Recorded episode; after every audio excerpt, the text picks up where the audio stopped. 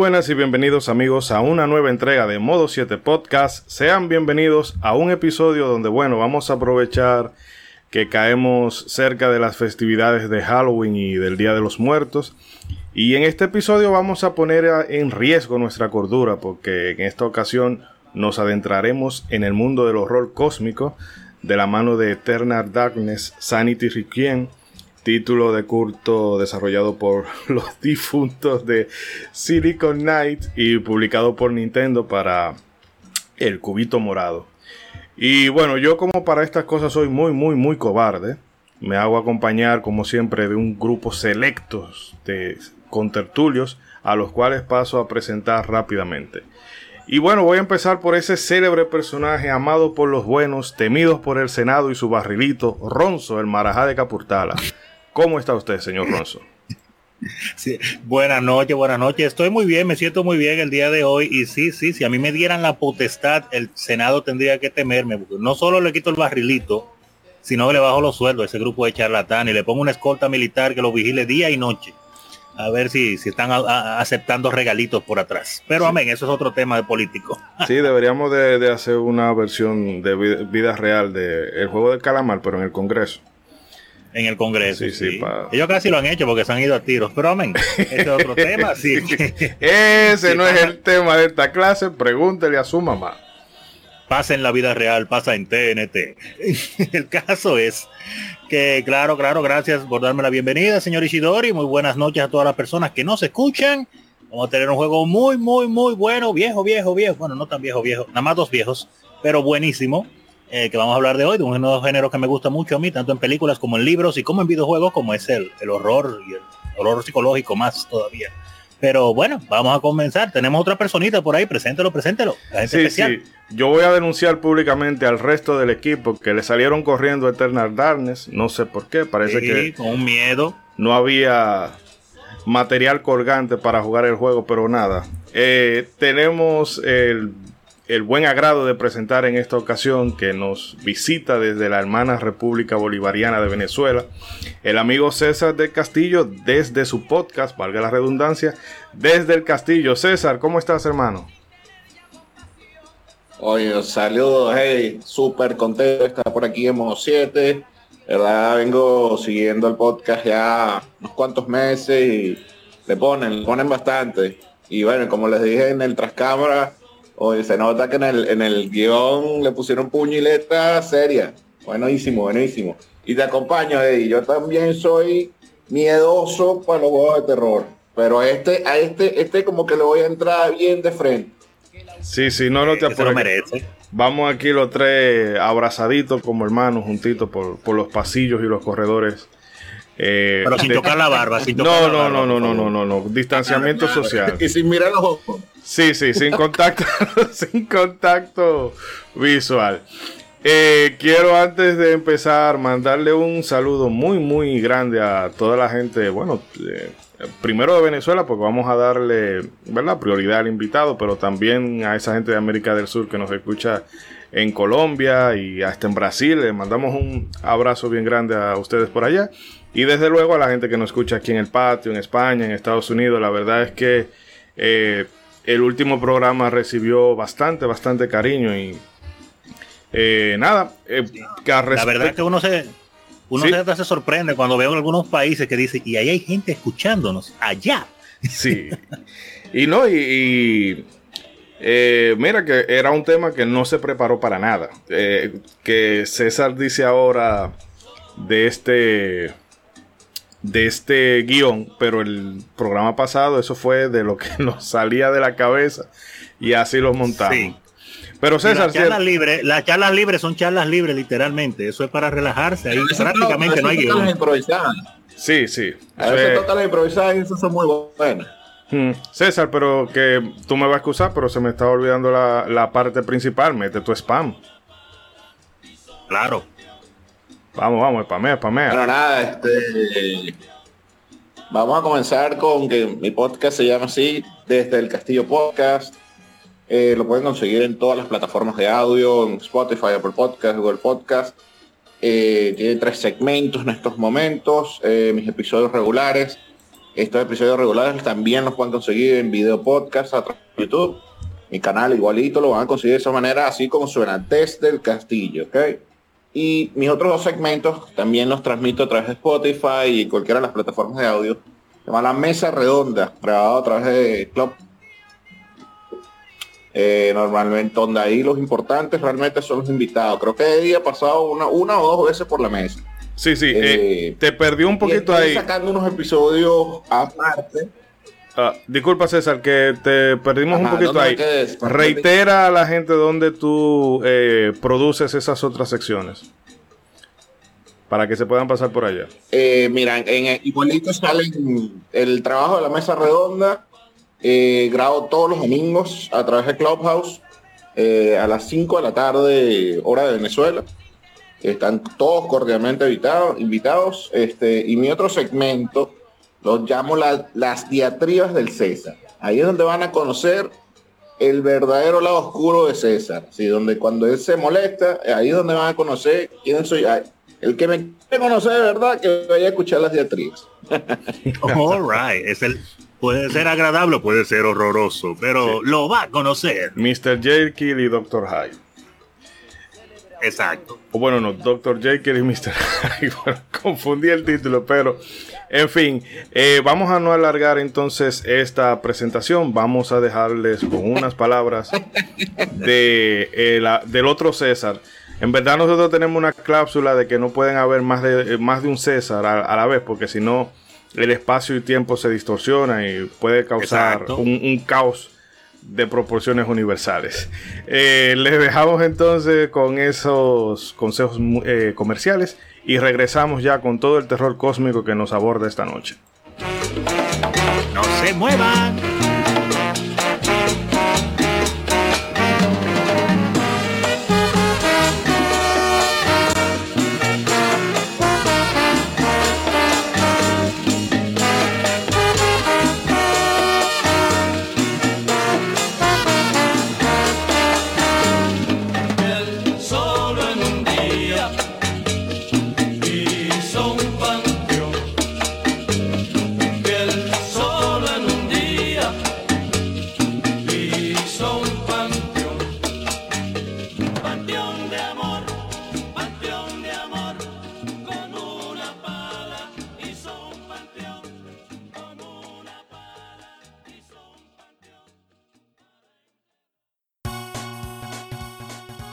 Suscribirte a nuestro podcast desde tu app favorita para no perder ni uno solo de nuestros episodios.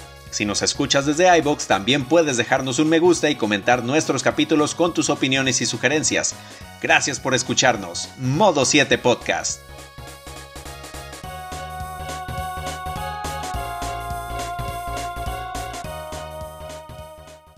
Deep into that darkness peering, long I stood there, wondering, fearing, doubting.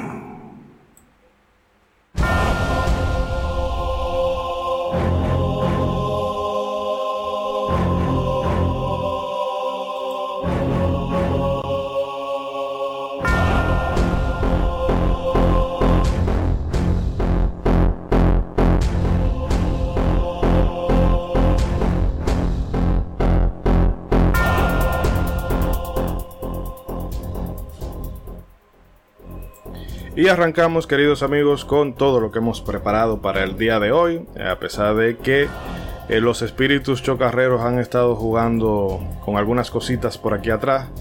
Pero bueno, vamos al mambo, señores. Eternal Darkness. Eh, me gustaría, antes de meternos de lleno con, eh, con las- los datos Con duros, sí, que me dieran una impresión o valoración general del mismo. Le suelto la pregunta al invitado, eh, César. Claro. eh, no sé, tu- tus impresiones y, y opiniones respecto a, a Eternal Darkness. Mira, este, lo, te, te soy muy sincero, lo conocí este, cuando me lo nombraste, ni me había enterado este, de que GameCube tenía un juego exclusivo de terror, que lo, lo cual que me parece en Nintendo es una rareza total. este, en esas épocas Sony era el rey de estos Total. títulos.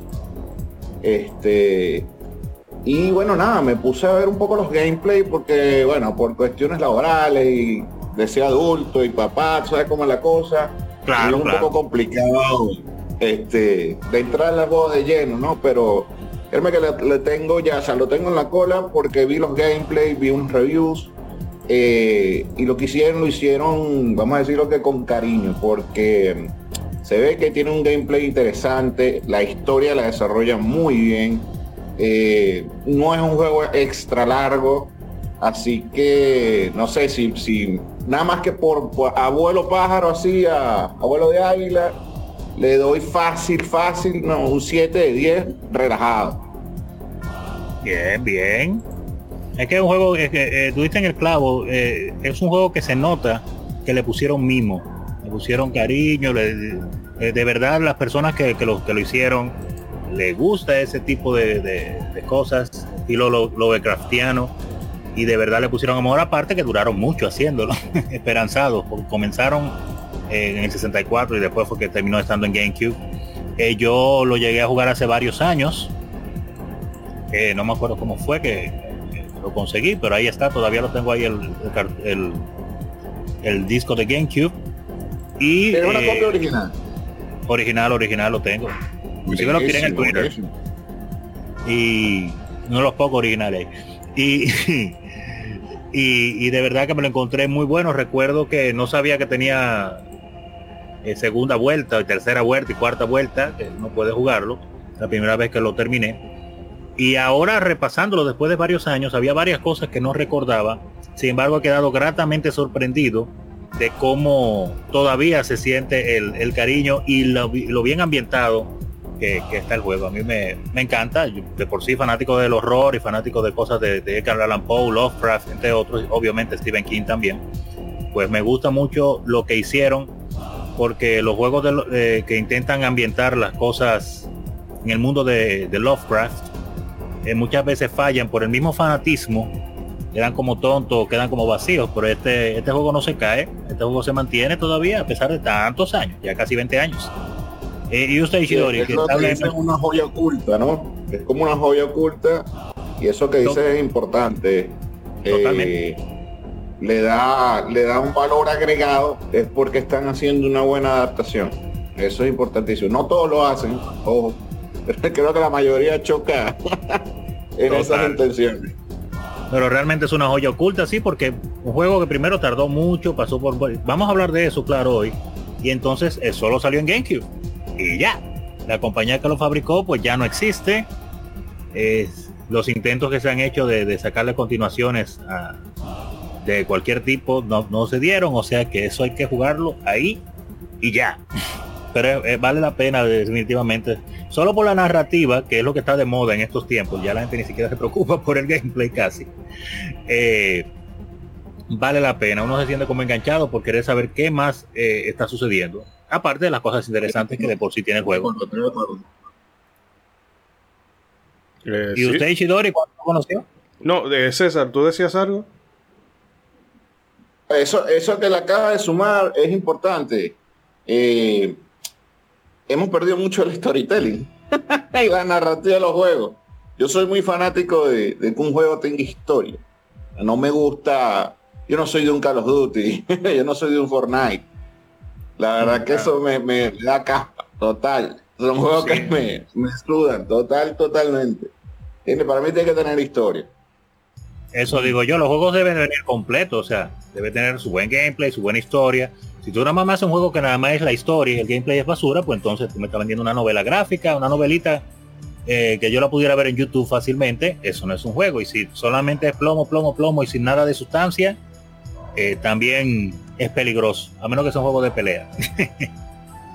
y aún así me gusta que tenga su historia. Hmm. Bueno, yo en el caso, eh, en mi caso particular, de hecho fue, si no fue que lo estaba jugando usted, fue Maxi. Eh, Maximiliano, un primo de, de Ronzo. Y realmente la- lo primero que asombra es eso, que sea un juego de ese estilo, eh, con cosas muy, pero que muy gráficas, sobre todo para la época, eh, y publicado por Nintendo. Y entonces también en esa época teníamos mucho la fiebre de, Silent Hill sobre todo, y este juego que lamentando el caso, los Resident Evil cada vez se fueron orientando más, más a la acción. Y de nuevo, no se le critica eso, pero que el componente de terror ya no era. mm, Era más la atención de, de la gestión de recursos y de los enemigos o un acosador como pudiera ser Nemesis. Eso era lo que te mantenía en tensión más que la ambientación propia, que se pudiera decir que es como era como de una película de serie B.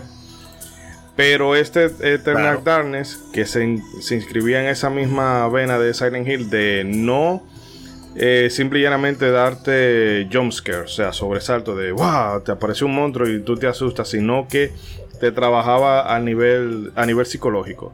De eh, te va a pasar algo, tú sabes que te va a pasar algo, tú sabes que te va a pasar algo. Y después puede o que no pase, o pasa ya en un momento en que te hace como bajar la guardia para sorprenderte con el mazazo. Y entonces ese tema de del medidor de sanidad, que ya más adelante, o de cordura, sería más apropiado en español, eh, que lo abordaremos más adelante. Eso realmente era una cosa muy, muy innovadora y que eh, nos volaba la cabeza. Todavía hoy, que ya yo me sabía de algunos de esos, eh, de esas, eh, vamos a decir, rupturas de la cuarta pared. eh, y algunos que han envejecido mal, como el, de- el del volumen del televisor, porque ya la interfaz de los televisores Los televisores no se Sale ven así. así, el volumen. se ven así. Pero eh, eh, hubo un par que yo me dije, coño, espérate, después me acordé, no, espera, que, simplemente están jugueteando contigo. Y en fin, que es un juego que sí. eh, lamentando el caso, no, no se hizo popular al nivel que quizás Silicon Knight y Nintendo esperaban. Pero uno se alegra de que lo hayan hecho. Y una pena lo que pasó con la compañía después de, pero eso ya eh, lo podemos ir comentando más adelante. Y bueno, Ronzo, vamos a meternos entonces en harina rápidamente. Sí, sí, para ir ya teniendo un poco de información y un poco más de libertad para hablar. Eh, bueno, tenemos que, que antes de meternos de lleno con el título, que nos compete pues, en esta entrega del programa, vamos a dar un pequeño repaso por la historia de Silicon Knights, la compañía detrás de este juego. Este estudio canadiense fue fundado en 1992 por Dennis Dyack. En sus inicios se caracterizaron por lanzar títulos de estrategia para computadoras, para PC los que desafortunadamente nunca alcanzaron grandes niveles de popularidad. Este destino cambiaría en 1996 con el lanzamiento de Blood Omen Legacy of Kain. Este Blood Omen fue publicado por Crystal Dynamics, quien consideró el mismo como un gran éxito para aquella época. Pero este matrimonio no duraría mucho, ya que posteriormente entre el desarrollador y el publisher se desató una disputa legal que terminó con Crystal quedándose con los derechos de dicha IP y bueno, ambas compañías volverían a verse las caras en los tribunales luego de la salida de Legacy of Kain Soul River, bajo el alegato de que para ese título se utilizó un plotline que Silicon Knights había desechado para el primer juego de la saga. Y lamentablemente para Silicon Knights esta demanda no prosperó.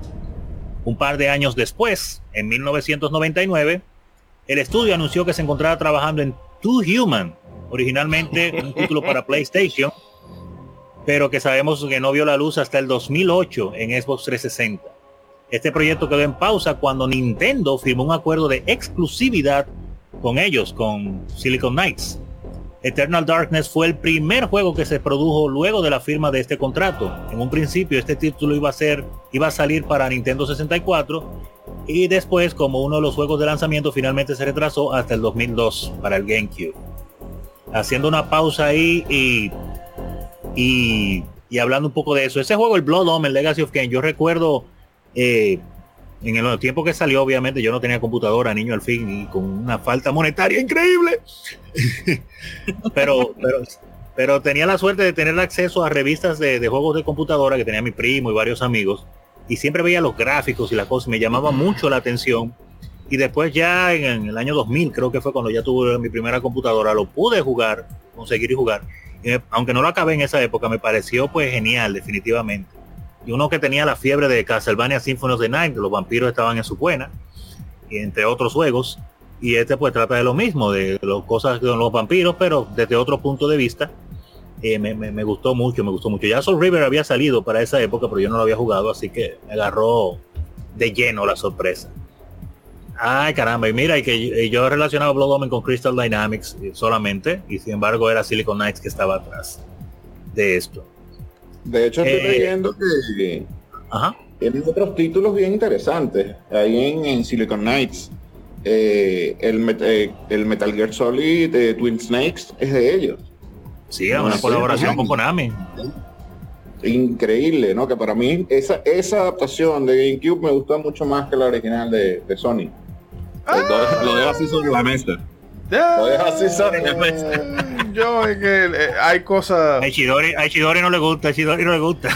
No, porque hay una cosa que adaptan jugabilidad del Metal Gear Solid, Solid 2 y eso rompe el juego como la pistola para dormir gente.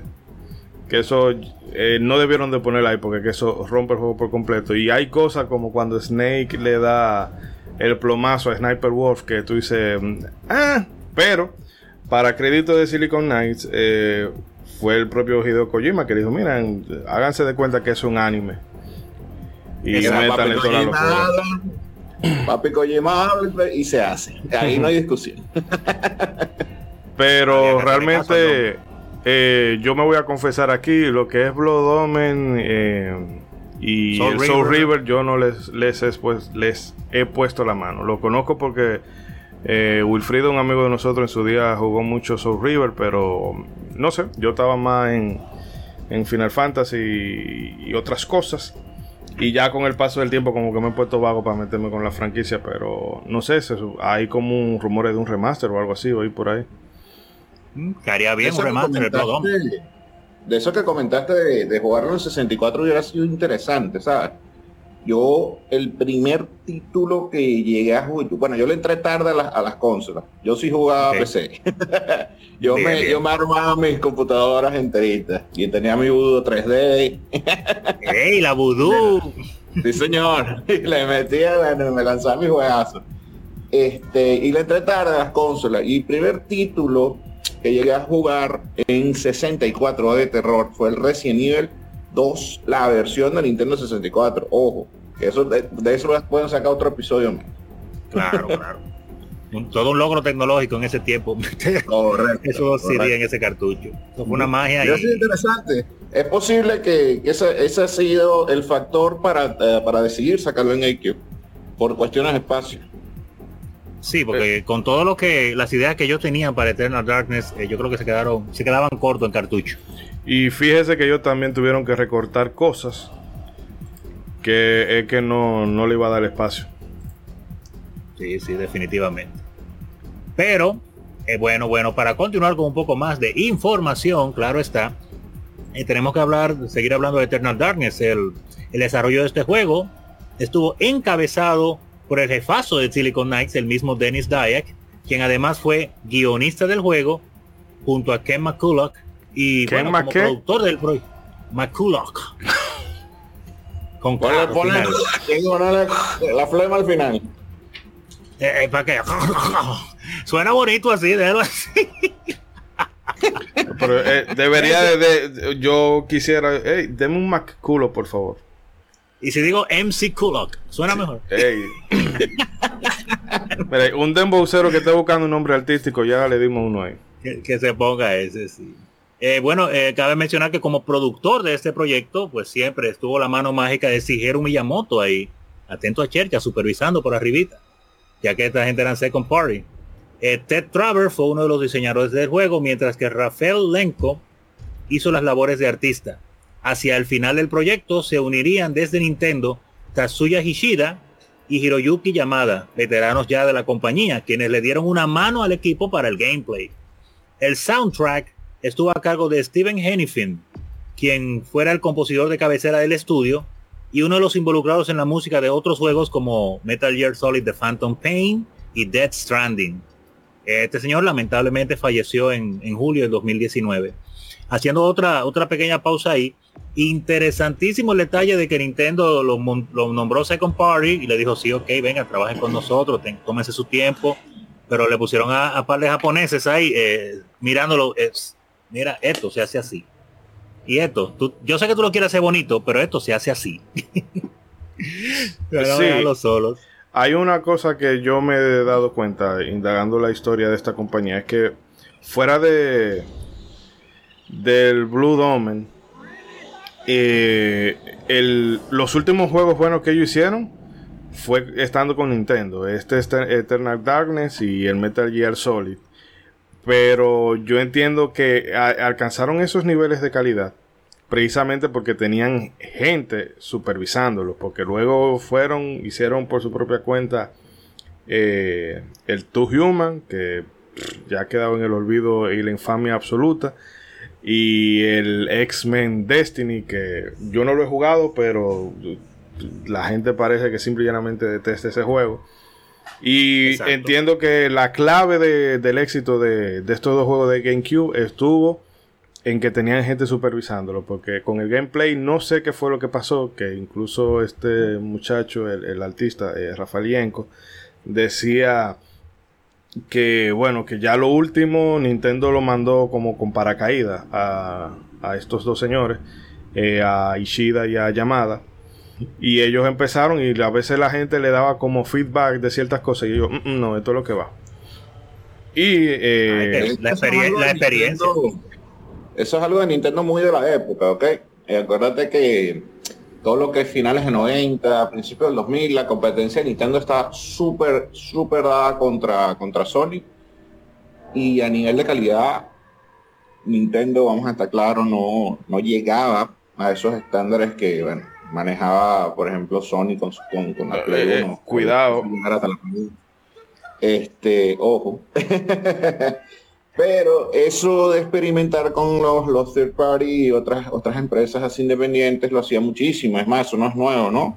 Ustedes ya saben muy bien lo que pasó con, con Rare y, y todas las joyas que sacaron. O sea, Sí, sí, lo ponían a eso valer. también, ah, eh, esa, la supervisión, siempre, siempre muy por encima de todo, pues, como dejando ese sello de calidad de Nintendo.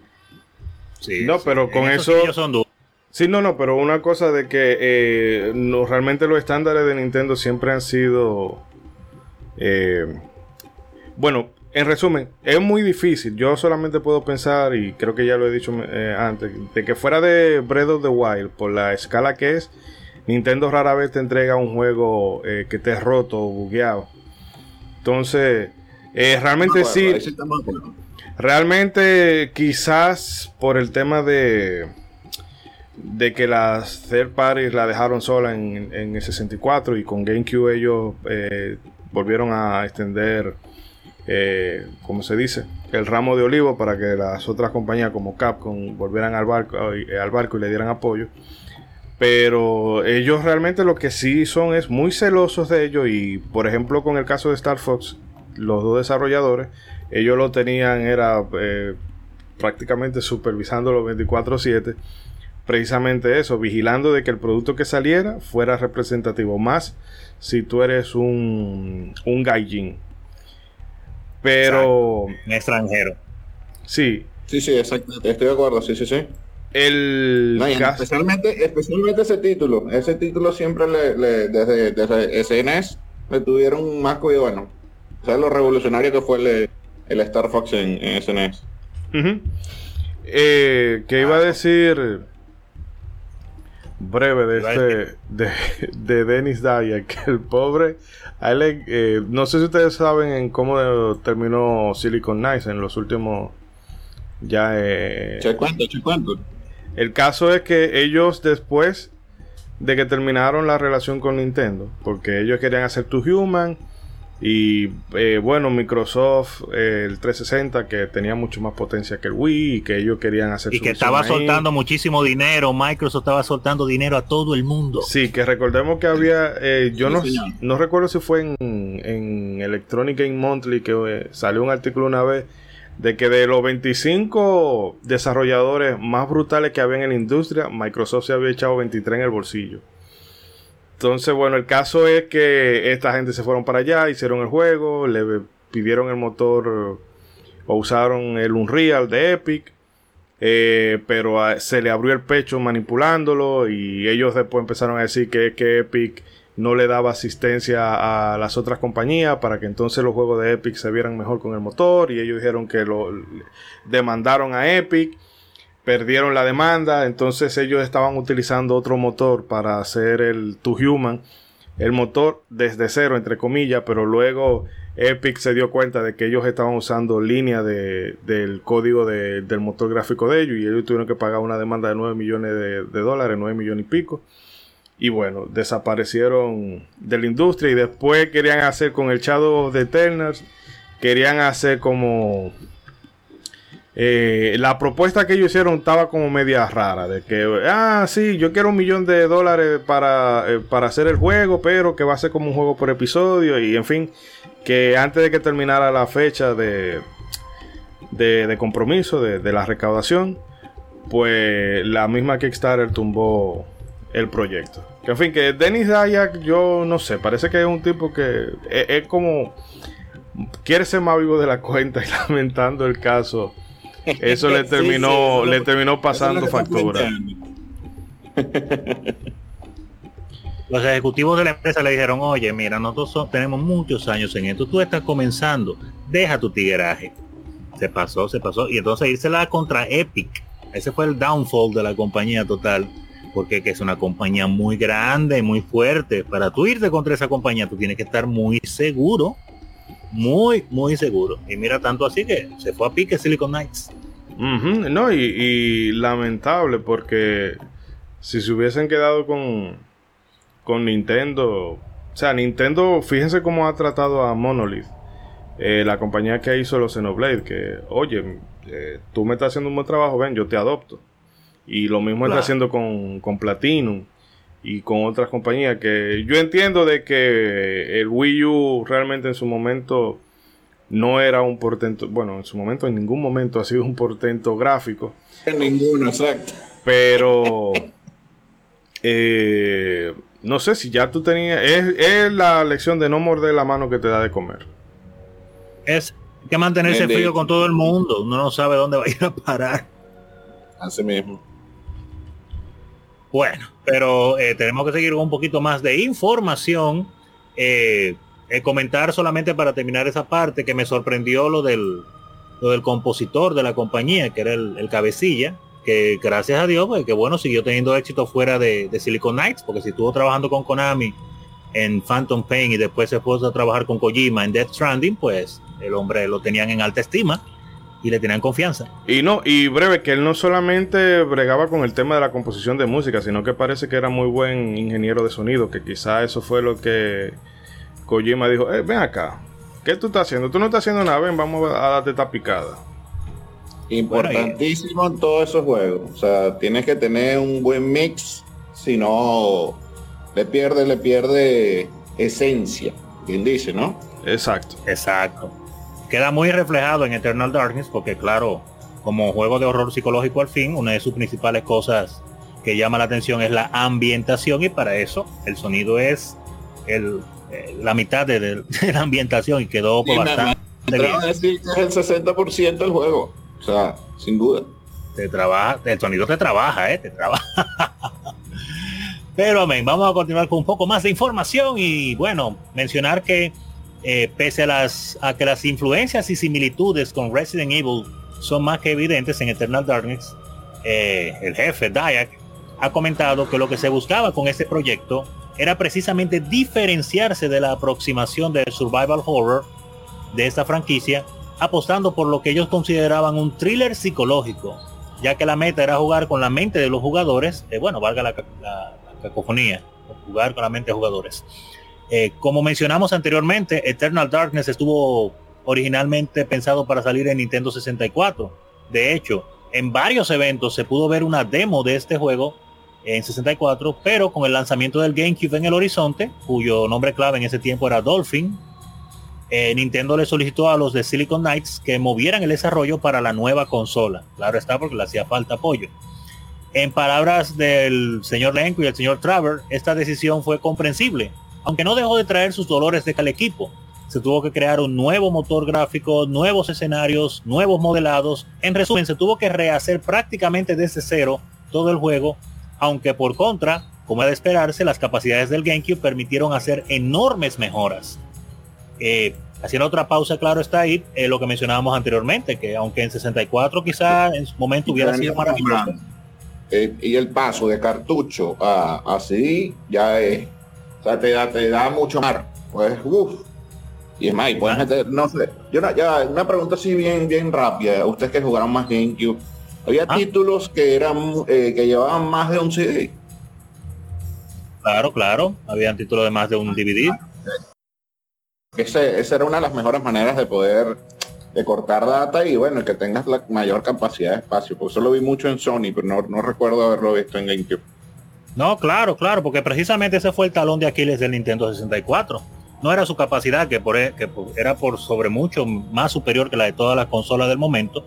El problema del 64 fue el, lo caro que se puso la, la memoria de los cartuchos en esa época casualmente y lo caro que salía y eh, eh, era un problema. Entonces los desarrolladores o hacían juegos con poco con poca memoria, usando poca memoria para abaratar costos o se arriesgaban comprando una memoria carísima que tenía que financiarla creo a través de la misma Nintendo y era un problema muy grande, era, era muy arriesgado tú agarrar y decir, le voy a meter 512 megas a ese, a ese cartucho para poder tener mucha información que manejar.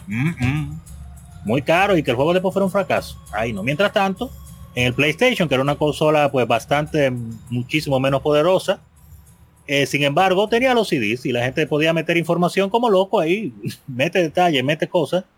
Y se notó, se notó, aparte de lo barato que era y lo fácil de programar, que le dio el triunfo, Y lo que hasta fácil de nuestros días, eh, claro, le dio nacimiento como, como debe ser a la industria de la piratería. Así como, como, como Sony se hizo rey, También hizo rey a los piratas. No puedo decir su nombre. La cantidad de piratería que trajo los CD. principalmente los de Sony, porque habían otras consolas con CD, pero no se pirateaban tan fácil. Pero el PlayStation lo pirateaba cualquiera en donde sea. Pero amén. Eh, eh, estaba mencionando ese detalle. Y bueno, claro, claro, que, el paso al GameCube de este juego, pues creo que le ayudó bastante, porque imagino que varias cosas que ellos hubieran querido hacer definitivamente no iban a quedar tan bien en 64 como quedaron en GameCube, especialmente muchas cosas de la ambientación y de poder meter lo que mencionábamos, ese sonido de calidad y esos efectos de sonido para que de verdad fuera más inmersivo y, y te trabajara más la mente el juego. Yo creo que, que fue un éxito. Iba a llegar muy tarde también en la vida del 64 si salía ese juego. Entonces. Ya, ya era lo último, ¿no? Lo último del Exacto. 64.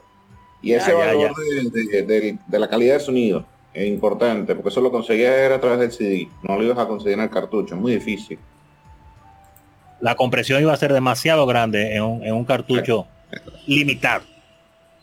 Eh, eh, sí, pero con el tema de que decía también este muchacho, Rafael Inco, que a él le hubiese gustado que el juego hubiese podido salir en Nintendo 64, porque él había hablado con alguien de Activision y le decía, bueno, ustedes sacan eso y pueden vender 3 millones de copias cómodas.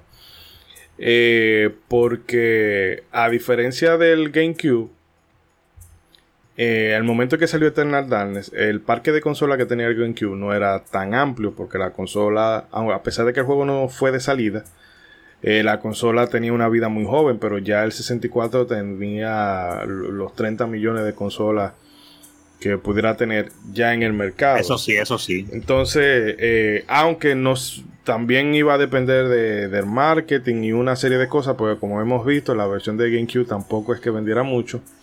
Pero yo entiendo de que eh, hubiese podido acaparar más eh, más mercado. Que eso, trayéndolo un poco al, al momento actual, una cosa que la gente no entiende de las consolas de nueva generación es que el cambio generacional tú no lo vas a notar de forma muy pronunciada ya hasta que la consola tiene eh, dos o tres años Eso está afuera. pasando hoy. Exacto. Eso está pasando hoy con el PS5. Todo el mundo está desbocado, desbocado. Le vamos a ver el queso a la tostada de esa consola por lo menos en el 2023. Exacto. Sí, porque no tiene nada ahora mismo, nada que buscar. La Mm. gente compra PlayStation 5 para jugar quizá un juego. Y después, No, y, y, nada, a- nada importante. y no solamente el Play 5, sino que a la Xbox también le está pasando el, el mismo tema. Y hay algo que la gente no entiende, porque por Es ejemplo, eh, eh, eh, FIFA, Call of Duty o cualquier juego que sale este año no se van a dar el lujo de dejar votado un combinado de, no sé, como de 160 millones de consolas de la generación pasada entre PlayStation 4 y Xbox One. Eh, no van a dejar votado ese mercado simple y llanamente para centrarse en, los 20 millones de consolas que tienen vendidas entre los dos a este punto. Entonces, no es un tema de que, ah, que, que cuando va, que están engañando, que están vendiendo humo, que cuando se van a decidir a dar el salto. El salto se van a decidir a darlo.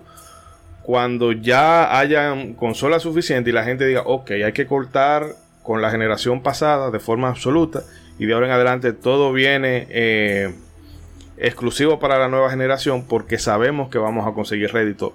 Mientras tanto, que por eso yo siempre se lo he dicho a la gente, comprarse una consola de salida, eso es hacerse un harakiri.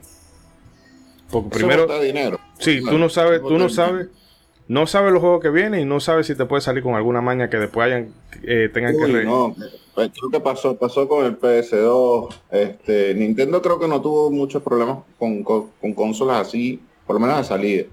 Pero sí, y bueno, eh, de hecho la apuesta actual del- cuando la salida de esta última generación de Microsoft fue el paquete de venta que venía que si con 50 juegos de la generación pasada, una cosa así, que era, eh, no recuerdo ahorita el nombre, El Game Pass. El Game eso, Pass, el Game Pass. el Game Pass, correcto. Bueno, esa fue la apuesta de ellos, ¿no? no y realmente no sé cómo quedaron los números.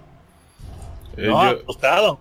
Hay mucha gente que ha comprado muchos Xbox nada más por eso. ellos dicen que porque- tienen 30 millones de usuarios en el servicio que No todos son de la consola de nueva generación, pero de que hay muchas personas que han comprado Xbox solamente por esa oferta de Game Pass, la hay. He visto muchas personas conocidas que compraron su PlayStation 5, claro, por la fiebre, porque me encanta Sony, pero como no hay juegos de nueva generación prácticamente importantes, nada que tú digas, wow, quiero un PlayStation 5, entonces están aprovechando y jugándose todos los juegos de Xbox que no jugaron gracias al Game Pass. Y que piquele a quien le pique. Ah, que si le hace daño a las compañías, bueno, si le hiciera tanto daño, ellos no se, no se metieran en el servicio. Daño no le hace. Ninguna compañía no está ahí para perder. Sí, no, y además que eso, que eso es, eso es ser muy lambón, o como se diría, lamebota, en el sentido de que a ti qué te importa si la compañía deja de recaudar beneficios o no, tú eres accionista de ahí. Entonces, esta es la, eh, eh, yo estoy viendo que en esta generación la gente es capaz de poner al consumidor por debajo de la compañía, simple y llanamente para defender una postura de, de que bueno, que, que si que si Sony es mejor o que si Xbox es mejor, pero hablando objetivamente, Fanatismo, tú no me puedes decir a mí que comprar juegos a 80 dólares o a, set- a 70 dólares, 80 euros, eh, es mejor que tú pagas 10, 14 dólares por tener un catálogo de juegos ahí, aunque sean digital. Y que, ah, que entran y que cambian. Eso igual que Netflix. Netflix, ¿qué tú prefieres? Que tener un reguero de, de Blu-ray eh, arrumbado ahí en la casa. eh, si tú eres coleccionista, perfecto. Pero tú vas a estar comprando cada rato un Blu-ray para ver una película cuando tú tienes la posibilidad de verlo en buenísima calidad eh, en Netflix por 10 dólares al mes. Y a eso que me refiero. eso no le das el valor agregado de, de los que compran, por ejemplo, juegos físicos actualmente, ¿no? Sí, no. Incluso este empresas indie están sacando juegos nuevos para consolas viejas. Eso me, me parece una una innovación buenísima en estos momentos, a pesar de que hay nuevas generaciones. Estoy hablando que, por ejemplo, sacan juegos en, de la SNES o de- del Dreamcast, ¿ok? Que son juegos y les, les sacan sus versiones en físico y todo. Sí, mira que yo soy amante del formato físico, sobre todo por la posibilidad de que yo lo puedo intercambiar con, con mi círculo de amigos.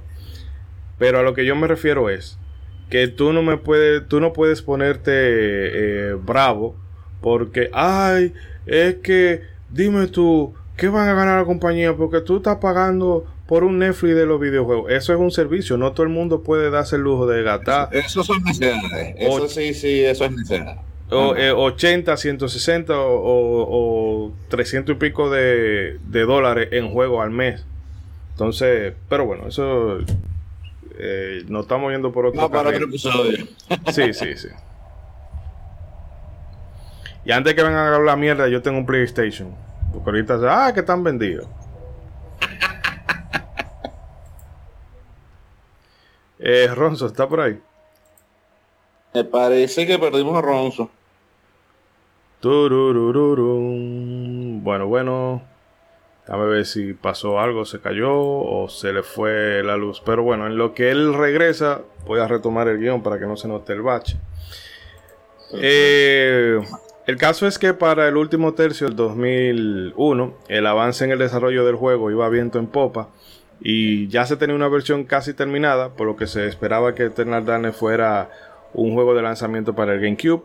Desafortunadamente ocurrieron los atentados del 11 de septiembre, un hecho que pudiera parecer como que no tiene que ver una cosa con la otra, pero esto conllevó a que se produjeran cambios en lo que se había realizado hasta ese momento.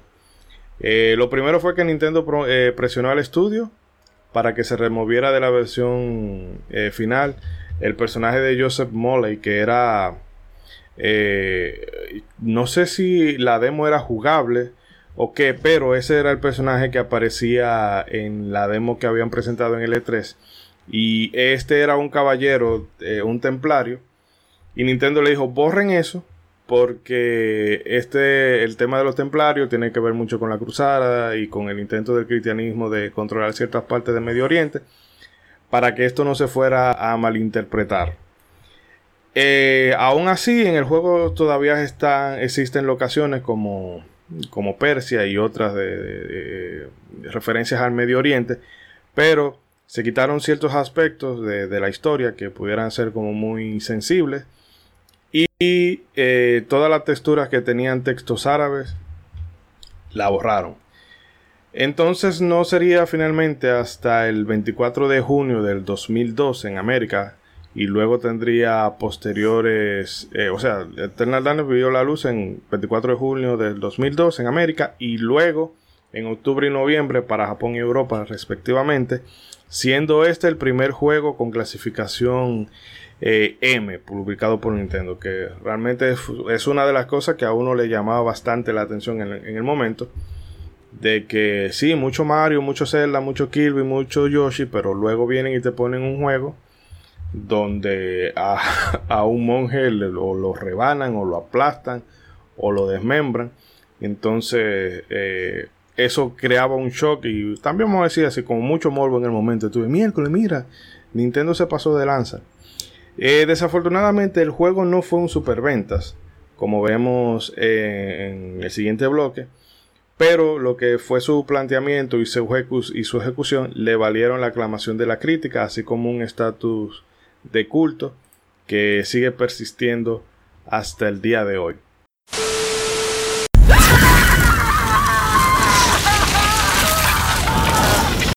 This can't be happening!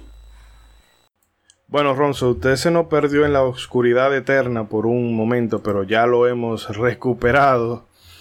Y Sí, nada, sí, vamos, sí. vamos a continuar. Y hablábamos brevemente en el, en el espacio que eh, usted se perdió por ahí.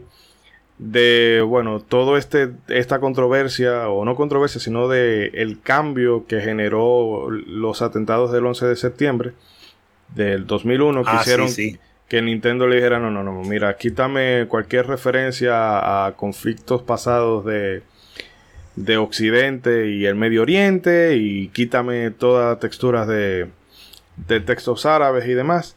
Y hablábamos también de cómo el juego al final, a pesar de la calidad y de la narrativa y de las cosas nuevas que proponía, no fue un superventa, que por eso eh, reafirmamos ahora su estatus de culto, que es un juego que increíblemente no mucha gente conoce. Y yo re- es un juego que quizás porque uno era muy de, eh, de Resident, de Silent, de Silent Hill y de esas cosas del Survivor, uno como que lo tenía Y más de Sony presente. PlayStation. Eh, no, no, no, digo en, en cuanto al género. Eh, uno lo tenía Eso como es- presente. Eso es algo de edad. Eso es algo de edad. Sí. Eh, ojo, uno, uno come marca. Uno come lo primero que, que, o bueno, también la costumbre, ¿no? Uno, o sea, uno de niño no, era muy difícil este, explorar juegos. Yo, por ejemplo, yo coleccionaba Club Nintendo. Me encantaba coleccionar Club Nintendo y yo por ahí es que me enteraba, por ahí es que me enteraba de los juegos nuevos, más allá de cualquier cosa. Pero, y bueno, de- desde el mundo de PC también empecé Magazine. Cantidad de demos que me utilicé. De lo mejor. Sí, sí, es correcto. Pero eso que están nombrando, Eddie, o sea, es- una época sensitiva a, a todos, a todos le dieron con el H en esa época, a todos, en música, en cine. Recuerdo que estaba saliendo, eh, creo que la, la primera o la segunda de Spider-Man. Y el Eh. trailer lo tuvieron que mochar, porque estaba, salían las dos torres. Sí, sí, sí. Así que, y, y eso otro que nombraste también, lo de el morbo porque el, el, ¿cómo se llama? La portada tiene una M de Mature. la, la compraba porque sí. Gente, ¿cómo? En, en Nintendo eso, ¿no? Pero tengo que saber qué es. Tiene que ser violento. Era No, pero, violento, sí. pero muy viol- era mambo violento como, como Mega. Eh, pero quizá es hay que ponerse en, esa época, en el principio de- del siglo y todo el aparataje que generó los atentados del 11 de septiembre. Eh, quiera, queramos o no, cambió el mundo para siempre. En el sentido de que, por ejemplo, ya para viajar eh, fuera de un país a otro, antes se hacía con relativa facilidad, ahora hay todo un protocolo que se mantiene hasta el día de hoy. Y las relaciones entre eh, Occidente y, y Oriente Medio eh, no, no están en sus momentos más, más tranquilos, por así decirlo. Y esos son las ondas de, vamos a decir así, de, de- de esa explosión que ocurrió en esa época. Aunque ahora mismo uno viéndolo en perspectiva se da cuenta de que eh, Nintendo pudo haber sobrecorregido ciertas cosas. Como, no, no, mira, eh, nada que me haga alusión eh, a lo árabe en lo más mínimo. Porque entiendo que no eran cosas, y luego cuando uno ve el juego uno se da cuenta de que hay cosas ahí que pueden tocar eh, cierto aspecto religioso o, o de cualquier, eh, vamos a decir, momento eh, histórico, y no lo hace de mal gusto. Exacto. Pero hay que entender de que principalmente Nintendo siempre ha sido muy cuidadoso con el tema de, de la censura. Incluso si se ve si se ve un chin de escote, no, no, no, no, tápame eso. Así que me imagino que ellos se llevarían la mano a la cabeza cuando dijeron, mira. Excepción de bayoneta. No, pero Bayonetta está muy cubierta. O sea, tú ves Bayo- la, eh, Bayonetta 1 y ves la Bayonetta 3 de ahora y parece eh, una monja. No, y es varios años después, porque Nintendo poco a poco siempre ha tenido su política, pero los tiempos pues van avanzando, van avanzando y han tenido que ir pues flojando.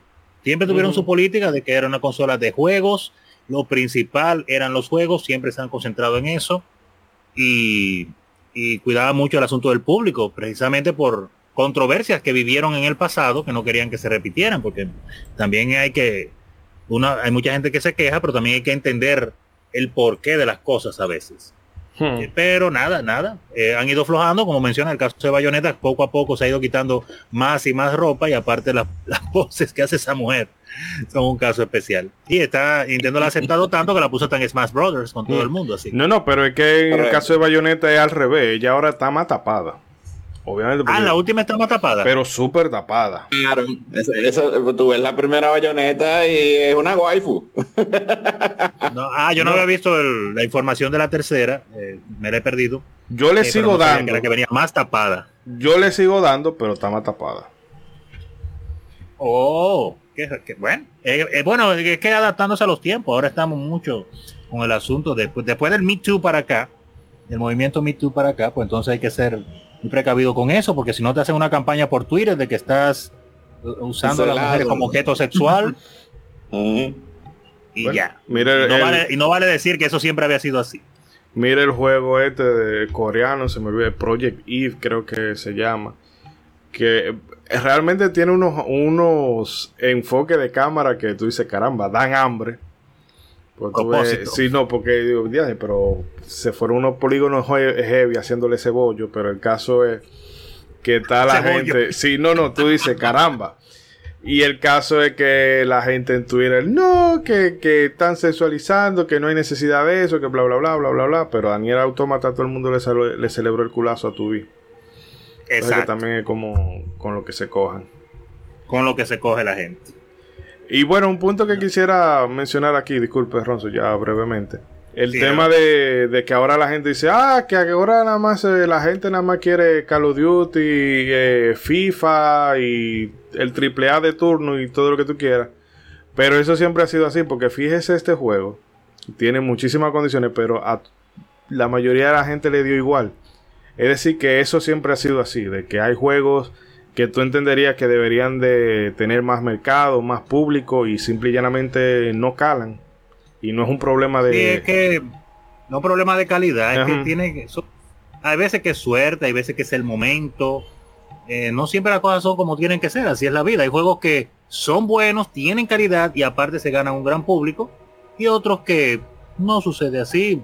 Algunos lo, se hacen famosos por por la cantidad de público, porque la mayoría de las personas, pues claro, buscamos eh, compartir eh, cosas y si vemos algo que todo el mundo está jugando y, y a ti también te gusta, pues vamos a darle a ese en vez de a otro que quizás solamente lo juego yo, solamente para tener una mayor comunidad y sentirme más parte de, de un todo. que Eso es- te iba a decir. La comunidad de culto, de hecho, no es nunca, nunca, nunca ha sido la más grande.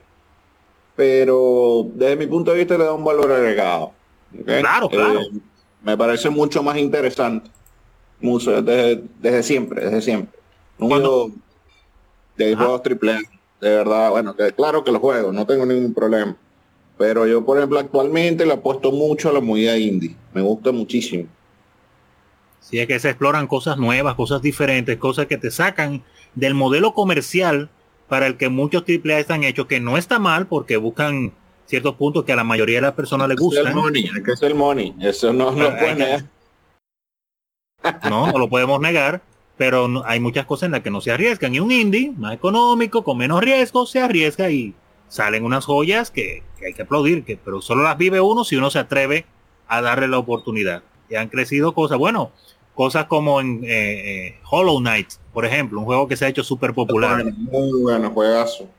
Oye, una, una joya, Sí, pero, pero- comenzó como un jueguito indie. Sí, pero e- el Palacio Blanco, Dios mío, no. Dios mío, yo tengo... Pesadillas tiene con el Palacio Blanco. Óyeme, eso... Uf. Tengo, tengo- me dio estrés postraumático esa desgracia. Me imagino. Eh, pero entonces tenemos que cerrar este bloque, Moisés. Termine la última información. ¿Dónde fue que nos quedamos? No, ya aquí terminamos, pero también yo quería hacer otro o hincapié en algo, que también recordemos que eh, los Nintenderos nada más compran la vaina de Nintendo. Que Ah, ese- bueno, ese- fanático eso siempre... compañía. No, lo- lo- lo- la gente de Nintendo es muy fiel, ojo. Es muy dada a sus, eh, como estamos diciendo, muy dada a sus Kirby, a sus Yoshi, a sus Mario. Porque... Pero cuando le muestras algo muy por encima distinto, ahí tú ves los números, ¿verdad? Sí, porque por ejemplo en Wii, Wii vendió cuánto, como 114 millones de consolas, algo así por el estilo. Y los juegos que eran million seller eran la mayoría de Nintendo. Y después Ubisoft sacaba una cosa y bueno, quitando los Just Dance. Y Capcom sacaba tal cosa y o, o Platinum sacaba esto y no vendían lo mío porque la gente de Nintendo y pónganse Bueno, pero que me Nintendo no- no Nintendo no salen de Zelda, Mario, no, no, pero que estoy hablando de no es Nintendo, sino el Nintendero. de Zelda Mario Pokémon. Zelda Mario Pokémon y metemos un Kirby, un Yoshi de cuando en cuando. Pero es lamentable que este juego no haya tenido el éxito que se merecía. Pero es. Fuera una, fuera una saga ahora, fuera una saga de juegos. Sí, y quizá hubiese terminado como Resident Evil 6, de dándole puñetazo una- a una piedra para derribarla. Bueno, Ay, no, ay, no. nadie sabe. nadie No sabe cómo es mejor. Pero bueno. fue un disparate grande. Eh, si usted lo juega como un juego de Michael Bay, tiene pase. A mí No, realmente no. como, como- no, no, yo digo el momento de la, de la trompada. Ah, Qué buena descripción. El- el- el- el- no, no, está excelente la descripción. Un Michael Bay Resident Evil igualito. Pero yo me refería al momento de esa trompada de Chris Redfield y que esa piedra. Yo dije, pero ¿y entonces, clavótico. ¿a dónde, a dónde que hemos llegado? Bueno, pues va- vamos entonces a hacer eh, el corte aquí. Le vamos a dejar con unos minutitos comerciales. Vamos a hacer cambio de aceite, rellenar el agua y volvemos entonces con más terror cósmico en este episodio dedicado al Eternal Darkness. No se muevan. No se muevan. Mm.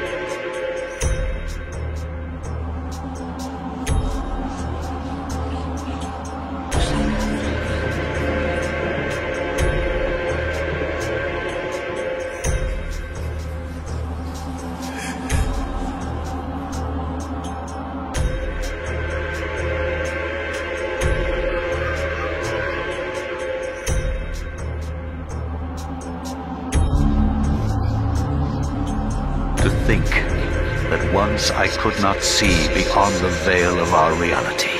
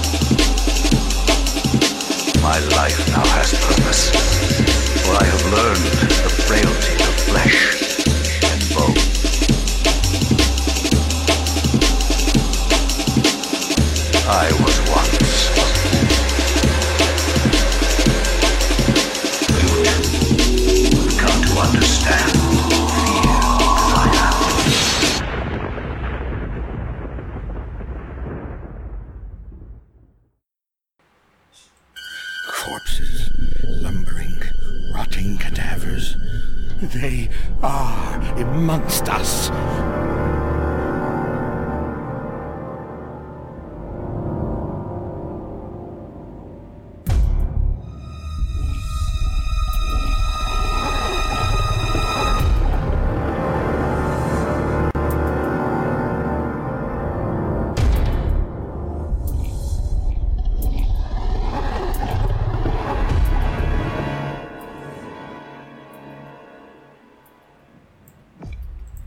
Ya estamos de regreso, queridos amigos. Eh, antes de continuar con eh, el contenido de, del guion que tenemos por acá, quería hacer una pausita para leer algunos de los comentarios que nos han dejado los amigos, eh, amigos oyentes.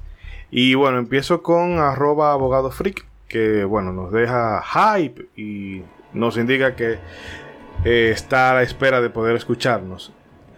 Eh, arroba Don Mapach dice juegazo, el horror love- Lovecraftiano plasmado en un juego de terror magnífico de Nintendo junto a Silicon Knights, la ambientación, los personajes, los poderes, la sanidad y sus efectos al parecer está... Uh, jugadlo por favor. El amigo arroba cruzlink11 nos dice, este juego nos violó la cabeza sin compasión, así que no nos quedó más que disfrutar. Su secuela llegará algún día junto con Super Mario RPG 2, deseando escuchar la tertulia. Un saludo. Hey, Cruzlink, bueno, eh, ten fe, fe. Nacho, No deje- Mario RPG 2. No deje, no deje de creer que un día va a ser, un día va a ser. Eh, en Facebook, el amigo Pablo Nao nos deja urge un remaster, un por o lo que sea. Eh, también, eh, Pablito te va a tener. Espéralo sentado, porque, eh, bueno, Nintendo tiene el IP, pero no sé qué vaya. si va a hacer algo con ella al respecto, no sé, tal vez la tirará para el online de Switch en algún momento, quién sabe. El amigo Nate Argreen nos dice: Mire, mi hermano, yo les puedo hacer un listing. Eh, que Resident Evil ni que 8 cuartos. Ese juego no se podía jugar de noche con la chercha de la barra de la sanidad. Eso fue lo más fenomenal. Silent Hill lo intentó en esa primera escena, pero en Eternal Darkness yo casi rompo la televisión para espantar la mosca. Cuando me exploté, eh, cuando me exploté de repente, eso me impactó, quedé en shock. Y el overrun de zombies que te despedazan sin escapatoria. O cuando se te apagaba la pantalla. Tipo Metal Gear, pero sin el infame Hideo de, eh, en vez de video. Realmente eso, eh, eh, ese tema de la barra de la sanidad es lo que hace el juego memorable. Que es una mecánica simple. bueno, simple entre comillas, pero me parece extraño realmente que ninguna otra otra IP o de estos juegos indie de terror que, que se hacen a montones, como que, que bueno, creo que en Amnesia se recata un poco eso de que si tú miras mucho la criatura que hay por ahí, bueno, pues eh, te enloqueces, pero no tiene mayores cambios ni, ni, ni hay rompimiento de la cuarta pared, ni cosa por el estilo. Eh, nada, eso es todo por parte de los amigos oyentes. Les agradecemos a Pablo, a Nate, al amigo Cruzlin, a Don Mapache, al abogado Free, un saludo muy afectuosos desde aquí. Y bueno, continuando con eh, las cositas que todavía nos quedan por acá respecto al Eternal Darkness. Eh, visto así de primera, nos pudiera parecer que es un título muy similar a cosas como Resident Evil o Silent Hill por su perspectiva en tercera persona o por el hecho de que para avanzar por los distintos escenarios se requiere de, de enfrentarse a monstruos o encontrar determinados objetos e ir resolviendo puzzles, etcétera, etcétera. Pero lo cierto es que Silicon Knights se encargó de dotar al juego con mecánicas que lo diferenciaron de sus congéneres, como por ejemplo el combate. Eh, es posible al momento de enfrentarnos a un enemigo elegir o mejor dicho fijar la zona donde queremos atacar. Esto tiene ciertos efectos, como por ejemplo si atacamos a la cabeza y lo decapitamos, el monstruo ya no nos puede ver. Eh, y eso a mí me da risa porque ellos se quedan como buscando, ven acá, ¿dónde que está? Si le apuntamos los brazos, quedarán incapacitados para atacarnos. Eh, que eso también es muy útil, pero yo siempre le apuntaba la cabeza para, de primero y después lo reventaba. Y eh, bueno, ya eh, atacar en el torso, cuando lo noqueábamos, solamente restaba meterle un remate en el piso. Desde luego, como el juego aba- abarca distintas épocas temporales, algunos personajes usarán armas de melee, espada, o hay quien usa armas arrojadizas, y eh, los de épocas más cercanas a- al, bueno, al tiempo presente en el juego pueden usar algunos armas de fuego. El juego también incluye un sistema de magia que está regido por las cuatro entidades que nos encontramos en el juego. Eh, al inicio nos encontramos con tres de ellas y tenemos que elegir una y esa es básicamente la que va a determinar cuál va a ser el enemigo final del juego. Y hay otra que debemos, eh, hay que buscarla dentro del juego, que es la que representa a Mantarok. Dependiendo de nuestra alineación, seremos débil frente a un tipo de magia o fuerte contra otra. Es como un sistema de piedra, papel o tijera. Y bueno, básicamente el azul vence al rojo, el rojo vence al amarillo y el amarillo vence al azul. Y eh, este morado o púrpura, dependiendo de, cómo se refieran al color en diferentes partes del mundo, eh, este color, bueno, prevalece por encima de todos ellos. Lo interesante de esto es que para aprender la magia uno debe de encontrar las runas y organizarla de la manera indicada para que te, te salga el hechizo. Un poco como ese sistema de alquimia que tenía Secret of Evermore, pero en vez de runas, Ahí. ahí lo que tú hacías era que, bueno, tenía material, si tú combinas cera con, con fuego, puedes hacer un fireball, etc, etc. Pero aquí es más, eh, no sé, como más místico. Pero bastante. Sí. bastante. Eh, bueno, no sé, Ronzo o César. le, quería, si le quieran- quería preguntar primero, primero que todo. Sí. eh, eh, yo no sé cuál fue la versión que usted estaba jugando. La versión por lo menos que yo estaba jugando de, de- del juego. eh, los colores son rojo, azul y verde. Así que cuando viene usted estaba jugando otra versión. Esa es donde la versión palo, pues. Sí, es verde, es verde. Que verde es el que Ah, representa la sanidad. Sí, sí, sí. Exacto, como veo No, que no. menciona amarillo, dije, oh, pero Sí, ¿cuál versión sí. es que está No, jugando? no, no, no, Me lo es- perdí. Sí, eso es lo que tiene. DLC, yo no. Eso es lo que tiene tú ponerte a redactar un guion a las once y pico de la noche. Pero si es verde, que, porque el, el rojo se vincula con la salud, el verde con la sanidad y el azul es el que rige la, la barra de magia. La magia. Exacto, exacto, ¿no? Me asustó ahí. Y, un detalle que usted mencionaba ahí en, en, estas, en estos datos duros, el asunto de que claro está, sí está la similitud en cuanto al estilo de juego, avanzando por diferentes áreas, el asunto de resolver eh, acertijos y todo eso. Pero de verdad que ellos le dieron como su, su propio estilo. Ahora que lo estoy rejugando después de tantos años, eh, hay algunas cosas que sí me acordaba, otras definitivamente las había olvidado.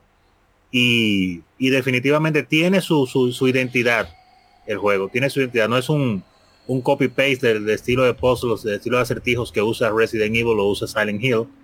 Eh, tiene, tiene su identidad propia, un poco fácil me- definitivamente, quizá por el, el yo experimentado de ahora, eh, claro, está, después de haber jugado tantos juegos me lo encuentro más fácil que la primera vez, pero igual, aunque no es lo más difícil, sigue siendo interesante y te ponen a pensar un poco. No te lo dicen todo eh, directamente, sino te dan hints, te dan tips. Y usted solamente tiene que usar su vista y su cabeza y ya sabe lo que tiene que hacer. Eh, sí, yo de hecho lo que me pasa con Eternal Darkness es que eh, los niveles eh, no están más, se parecen más a un juego de aventura que vamos a decir a un Survivor en el sentido de que tiene trampa, eh, eh, hay muchos enemigos, o sea, hay zonas en que con este tigre, con Karim, hay una zona en la que es hordas y hordas y hordas de enemigos, que eso lo aleja también un, bastante de, de, vamos a decir, como de lo, lo, eh, ¿cuál es la lo ortopédico que puede hacer en algunos juegos. De que, bueno, tú ya entras a una sala y hay dos enemigos y eso es lo que más no podemos permitir porque la movilidad de tu personaje está limitada. Y quizás por eso, porque tiene esa vena de, de otro juego de aventura con lo que uno se ha familiarizado, los puzzles no tienen tanta...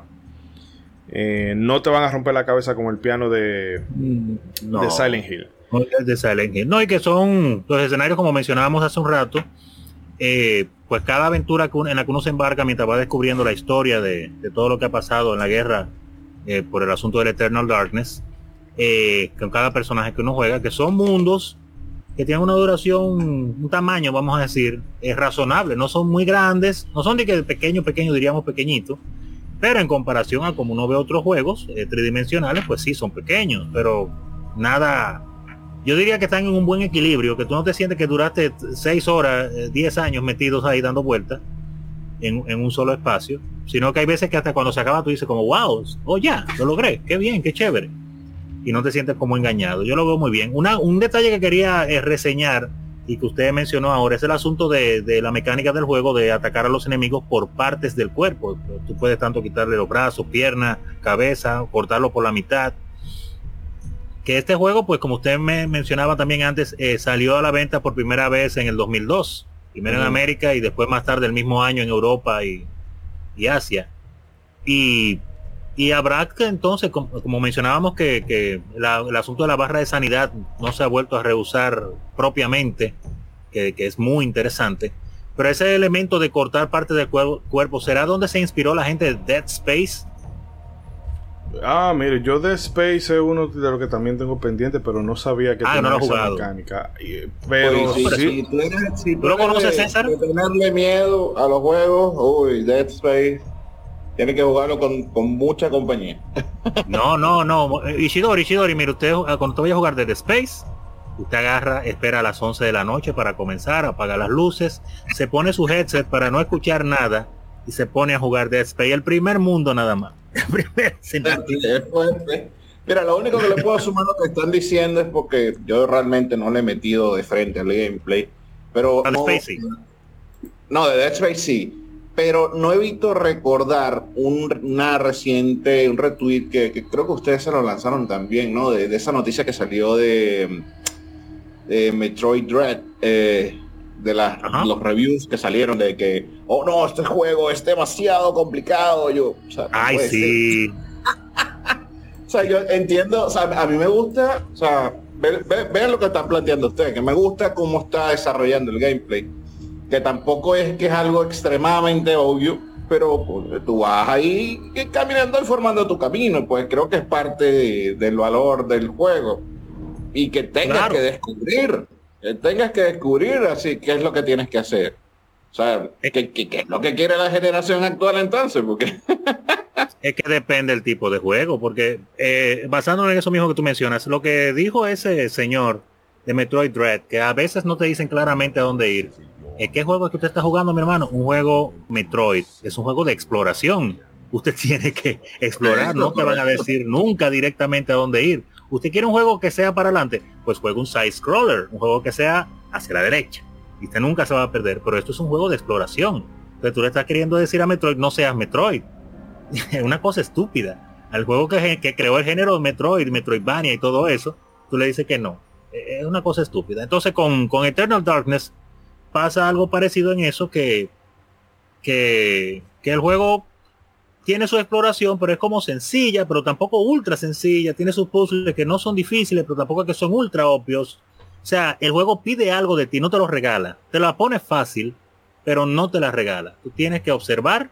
Los escenarios no son son ultra gigantescos que tú te vas a perder y no vas a saber dónde está un ítem. No, no, tú lo vas a encontrar en algún momento si lo buscas. Tú vas a, a- a ver el switch, el- la palanca que tienes que activar si miras a tu alrededor. Es algo simple, La cámara Claro, eh, eh, claro, está fija.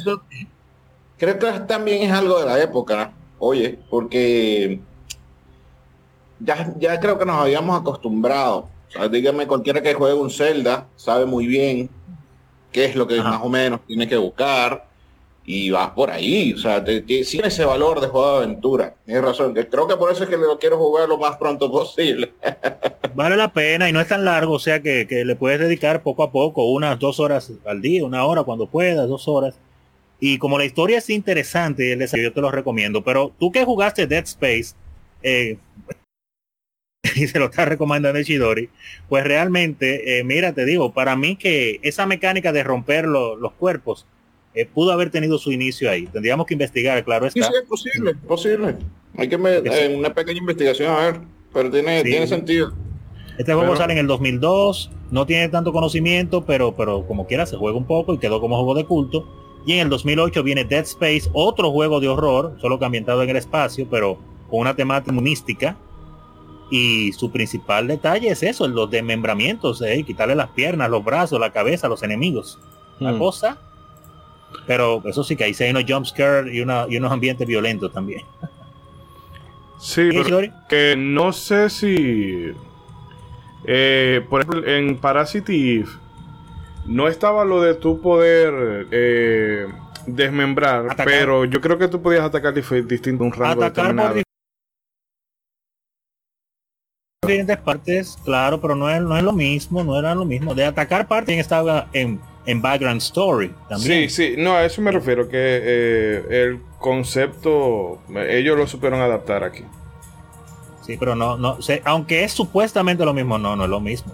O sea, usted me compara background story y, y, y Parasite Eve con, con Dead Space, usted no ve mucha referencia más del asunto de poder apuntar una parte del cuerpo. Ah, no, no, no, Pero yo con digo... Eternal Darkness, sí. Sí, no, yo digo con el Eternal Darkness, eso, de tu poder, eh, y sobre, digo en el caso de Parasite Eve, porque a pesar de que es un RPG también tiene esa, esa vena survival horror, bueno, quiere tenerla, pero es eminentemente un RPG. Y estaba el tema ese de, de, bueno, tú puedes seleccionar aquí o acá, pero Eternal Darkness da el paso más allá de, tú vas a seleccionar aquí y acá y le va a arrancar la cabeza y al tú arrancarse, o bueno, eh, la cabeza o determinado miembro, y eso va a tener un efecto. Sí, eso es lo más importante, que tiene un efecto real en lo que pasa con el enemigo. Como usted mencionaba, que si algunos se ven muy graciosos, cuando uno le vuela la cabeza y ellos dicen, ¿y ahora qué hago? Ok, no veo. ¿Dónde, dónde? Algunos se, se, se menean raro, otros, otros empiezan a tirar golpes a lo loco. O el clásico caso, cuando hay enemigos que te atacan con los brazos, usted les quita los dos brazos. Y ellos se quedan parados como, ajá, y ahora, ¿Y ahora qué miran para acá y miran para allá. Y tienen que resignar, resignarse miserablemente a su fin. Exacto, porque no pueden hacer nada. Pero esas animaciones estuvieron muy chéveres que se la pusieran de vez en cuando. Eran graciosas en un juego que es tan, tan lúgubre, con tanta gente que sufre, porque en este juego, como, como totalmente ambientado en- en- al estilo Lovecraft, eh, la gente Exacto, sufre. decir, ahí no, hay, no hay espacio o muy poco espacio para felicidad o, o risas.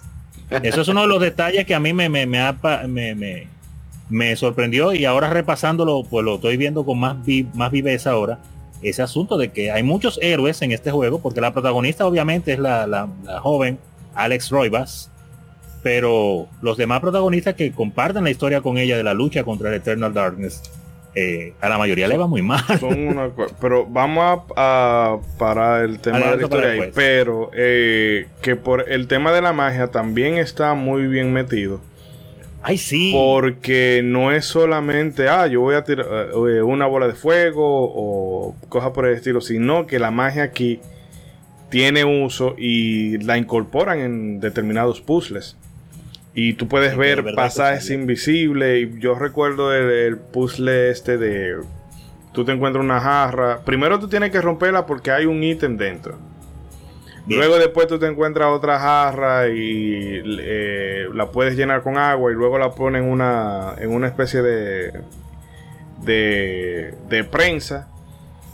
Y luego tú te das cuenta de que tú tienes que poner X cantidad de jarras en ese sitio con contenido. Pero hay tres espacios, bueno, son tres espacios y tú nada más tienes dos y la que está rota. Y tienes que ir eh, investigando por la zona para encontrar ese hechizo que te va a permitir reconstruir la, la jarra. Bueno, la reconstruye y tú puedes resolver tu puzzle. Quiere decir que no solamente está por estar, aunque también tiene cosas que es muy rota. El shield, Ah, que, que te sí. protege de lo- Eso está demasiado roto. No, y un detalle interesante que tiene el juego, tú sabes que, usted sabe que uno, eh, las magias, eh, primero uno encuentra creo que las runas, pero al principio no se entienden, no se ve ni el nombre, y entonces hay que encontrar como un, una tabla, un pedazo de piedra que, que te descifra qué runa es. Pero mientras tanto, aunque tú tengas las runas que tú no, no te sepas ni el nombre ni nada, igual tú puedes intentar, eh, pues, descubrir magias combinándolas. Y me- eso fue muy agradable para mí porque yo descubrí varias magias antes de tiempo, antes de, de Oye, haber eso me descu- encontrado recuerda- la runa.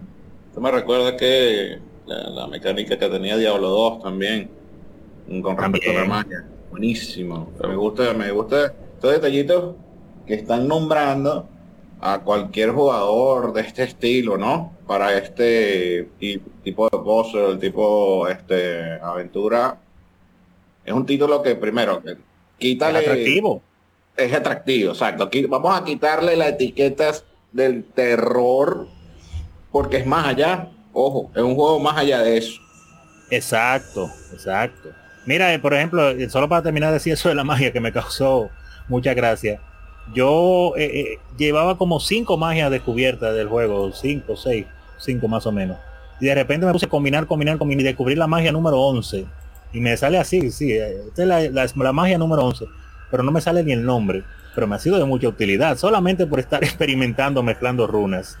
Eh, en algún momento ya me saldrá con, tu- con su nombre, pero mientras tanto la puedo utilizar. Y eso es algo chévere, porque no es atorio, porque las magias se necesitan para avanzar en el juego. El juego hace que tú las descubras de una u otra manera. Pero las que no son obligatorias, como esa, pues tú la puedes descubrir por ti mismo. Si no la descubriste, para adelante, igual puedes seguir jugando. Pero para, el- para el que le gusta investigar un poquito más o tomarse un ratito en eso, pues es un plus y me hizo sentir bien a mí, a muchos jugadores. Entonces, son cositas extra que, que caen bien, que caen bien. Y, no- y ni hablar, eh, tengo que decirlo de la magia, de cómo suenan, porque el sonido Sí. de este juego es maravilloso. Cómo suenan las invocaciones de la magia. A ti te da miedo de tirarla precisamente por eso, porque tú no sabes si, te- si tú has invocado una entidad eh, del inframundo en, en el mundo real, porque... No, no, y que la, la- la verde, creo que la, la magia de tipo verde es una, es una voz femenina. De muerte, pero femenina, que es más o menos agradable, pero cuando te invoca la roja, que se oye ese tigre de los infiernos. Y, y no, eso Muy lo, tiene- lo tienen muy, muy bien cuidado. Que está, bueno, pero no, eso mejor lo dejo ahorita para el tema de la, de la barra de sanidad, sí. que te trolean con, con una Pero magia a veces. bastante. Pero Y- vamos a seguir un poco con los datos duros porque nos estamos emocionando aquí, no hemos parado y no hemos avanzado en el guion. Sí. Es que está buena la conversa, pero sí, sí, tienen- hay que seguir, hay que seguir. Bueno, una particularidad de Eternal Darkness es que, eh, como hemos dejado de intuir, contamos con varios protagonistas, dos en total, y cada uno se encuentra en una época histórica distinta, lo que dota el juego de una sensación de escala muy vasta, abarcando eh, un periodo de dos milenios y visitamos tres continentes, porque estamos ¿verdad? en toda esa parte. Por todo el mundo. eh, que si Europa, que si Asia, que si América. Y bueno, incuestionablemente el elemento que hace especial Eternal Darkness es su sistema de, de sanidad o sanity meter. Cordura. Sí, o cordura. Pero cordura sería la, como Sí. la traducción directa. En este juego contamos con tres barras, como habíamos mencionado ahorita, cada una está regida por una deidad, una de vida, una de magia y la de cordura. Al ir perdiendo esta última, el juego comenzará a hacer cosas extrañas que es- están hechas para ejemplificar que tu personaje no está bien de la cabeza en un determinado punto. Estos efectos varían desde sangre brotando de las paredes a cosas que rompen, valga la redundancia, la cuarta pared. Como por ejemplo haciéndonos creer que el memory card se ha formateado. Que eso yo dije, coño. Y después me acordé de que qué sí. detalle es- tan bueno, qué detalle tan bueno. Yo, verdad que, esto, que estos cabrones son así.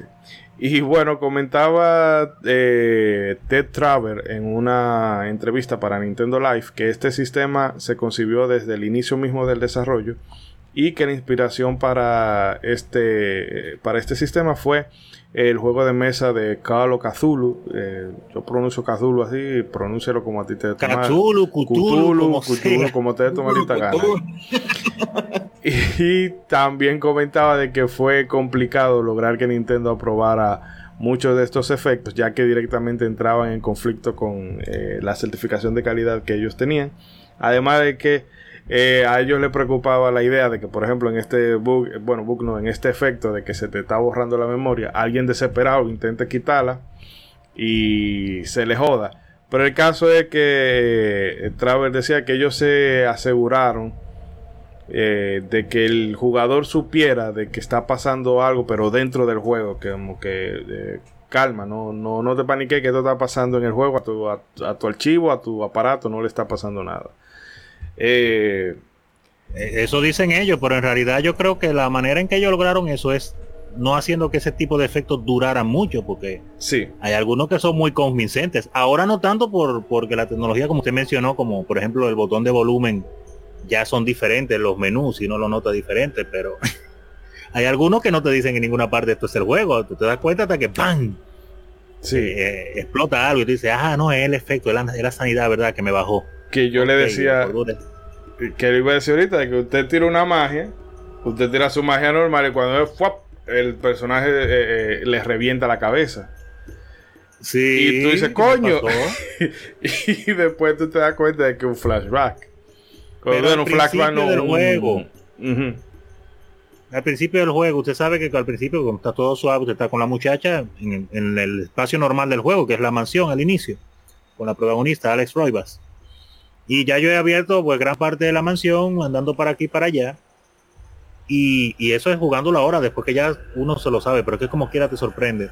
Pero yo me puse en zozobra por la tocadera de puerta. Diablo, Yo eso- volví al inicio. Yo estaba ya en el fondo y volví al inicio porque pensaba, digo, bueno, ahorita me llamaron por teléfono, en el juego te llaman, eh, pues ahora seguro es alguien que está en la puerta porque hay una investigación policial. Y yo me devolví todo ese pedazo escuchando esa puerta, tuquiti, tuquiti, tuquiti, y no me había fijado en la barra de cordura. Y cuando llego, nada, y yo, ¿y ¿qué es lo que está pasando? ¿Y dónde es que está? Ah, la barra está bajita.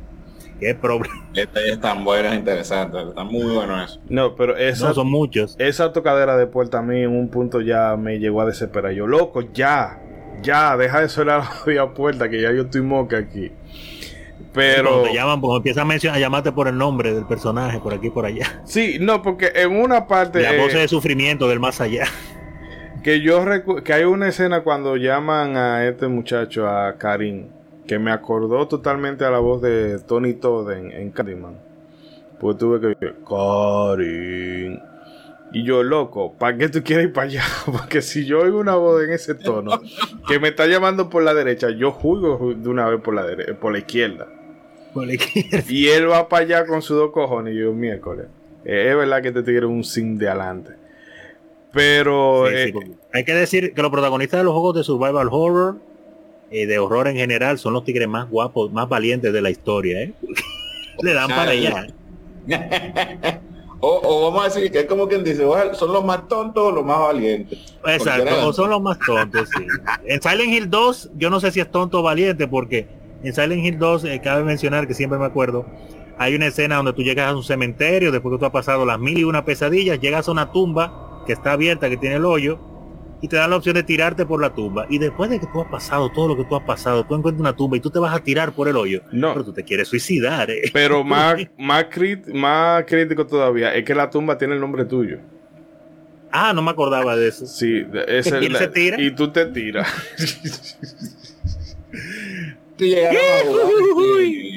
No sé si llegaron a jugar Hellblade Senua Sacrifice. Este, ahora que están Sí. comprando eso- esos detalles de sonido. Bien psicológico. Uf, el, el valor agregado de jugarlo con los cascos.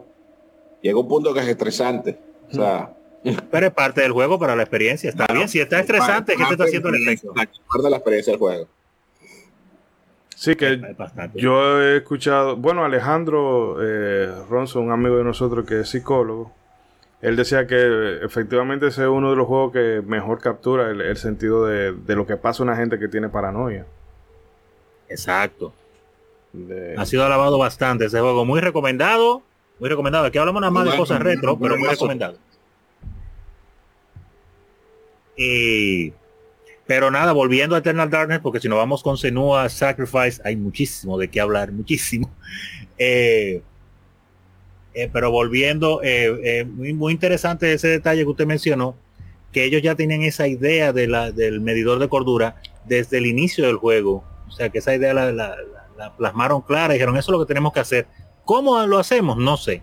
Lo Ujú. tenemos que hacer eso. Y, y de verdad que lo diferencia.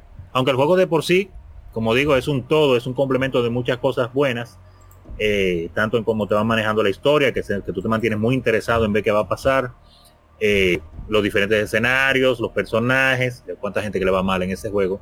Y claro, está la música ambiental y los efectos de sonido en general, pero eh, lo de la barra de sanidad es algo de, cordura, es algo que definitivamente eh, no se ve, no se ve. De más juegos deberían de, de experimentar con eso, ya que al fin y al cabo Silicon Knights se, se fue a pique y Nintendo no quiere hacer más nada con esa IP, pues alguien más que rescate eso.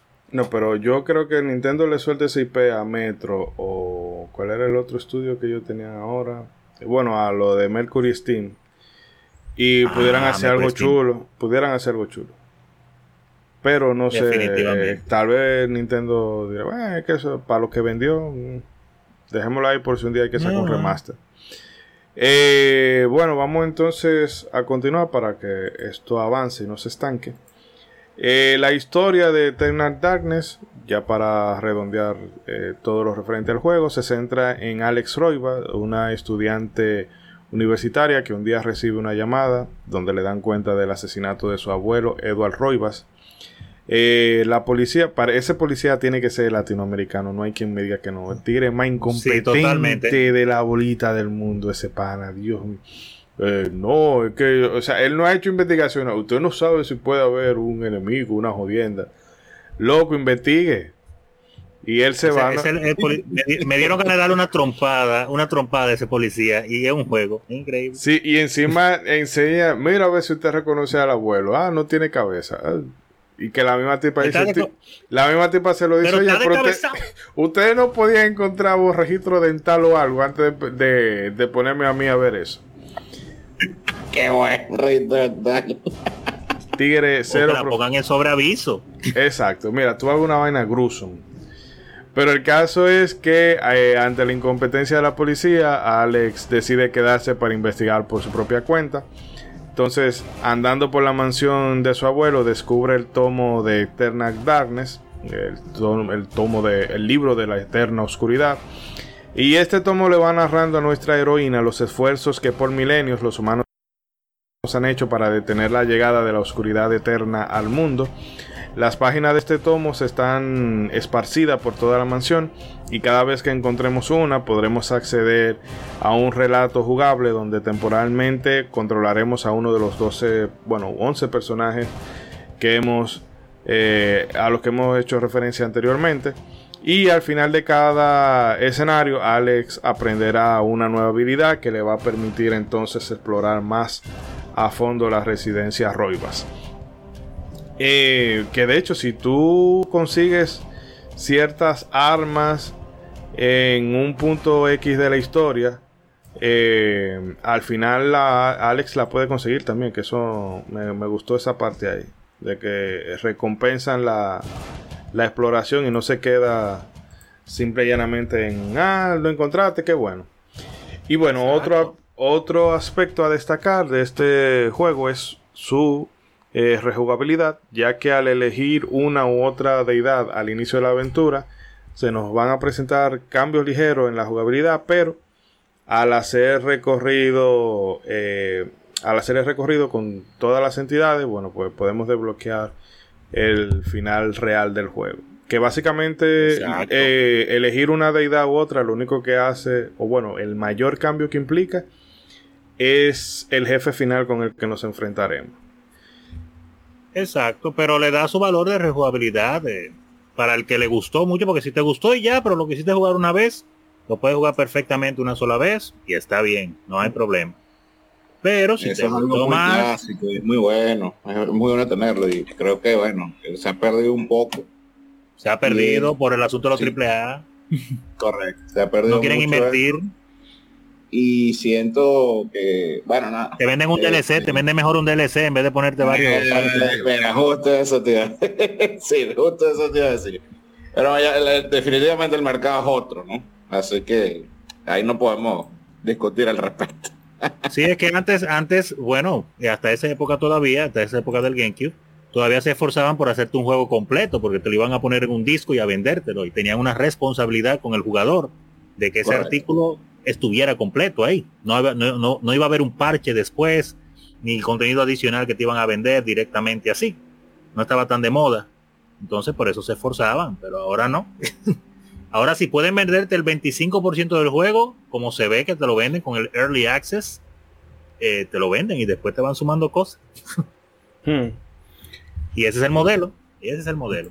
Eh, una cosa que, que, que quería mencionar es que con este asunto de lo- todos los personajes, como mencionamos, que son todos héroes, eh, bueno, algunos son medio héroes, dependiendo de cómo hayan caído en el asunto del Eternal Darkness, es las diferentes personalidades y situaciones en las que se encuentran, porque hay algunos que son como muy tigres, otros bien pendejos, otros están por pura casualidad, bueno, casi todos están por casualidad.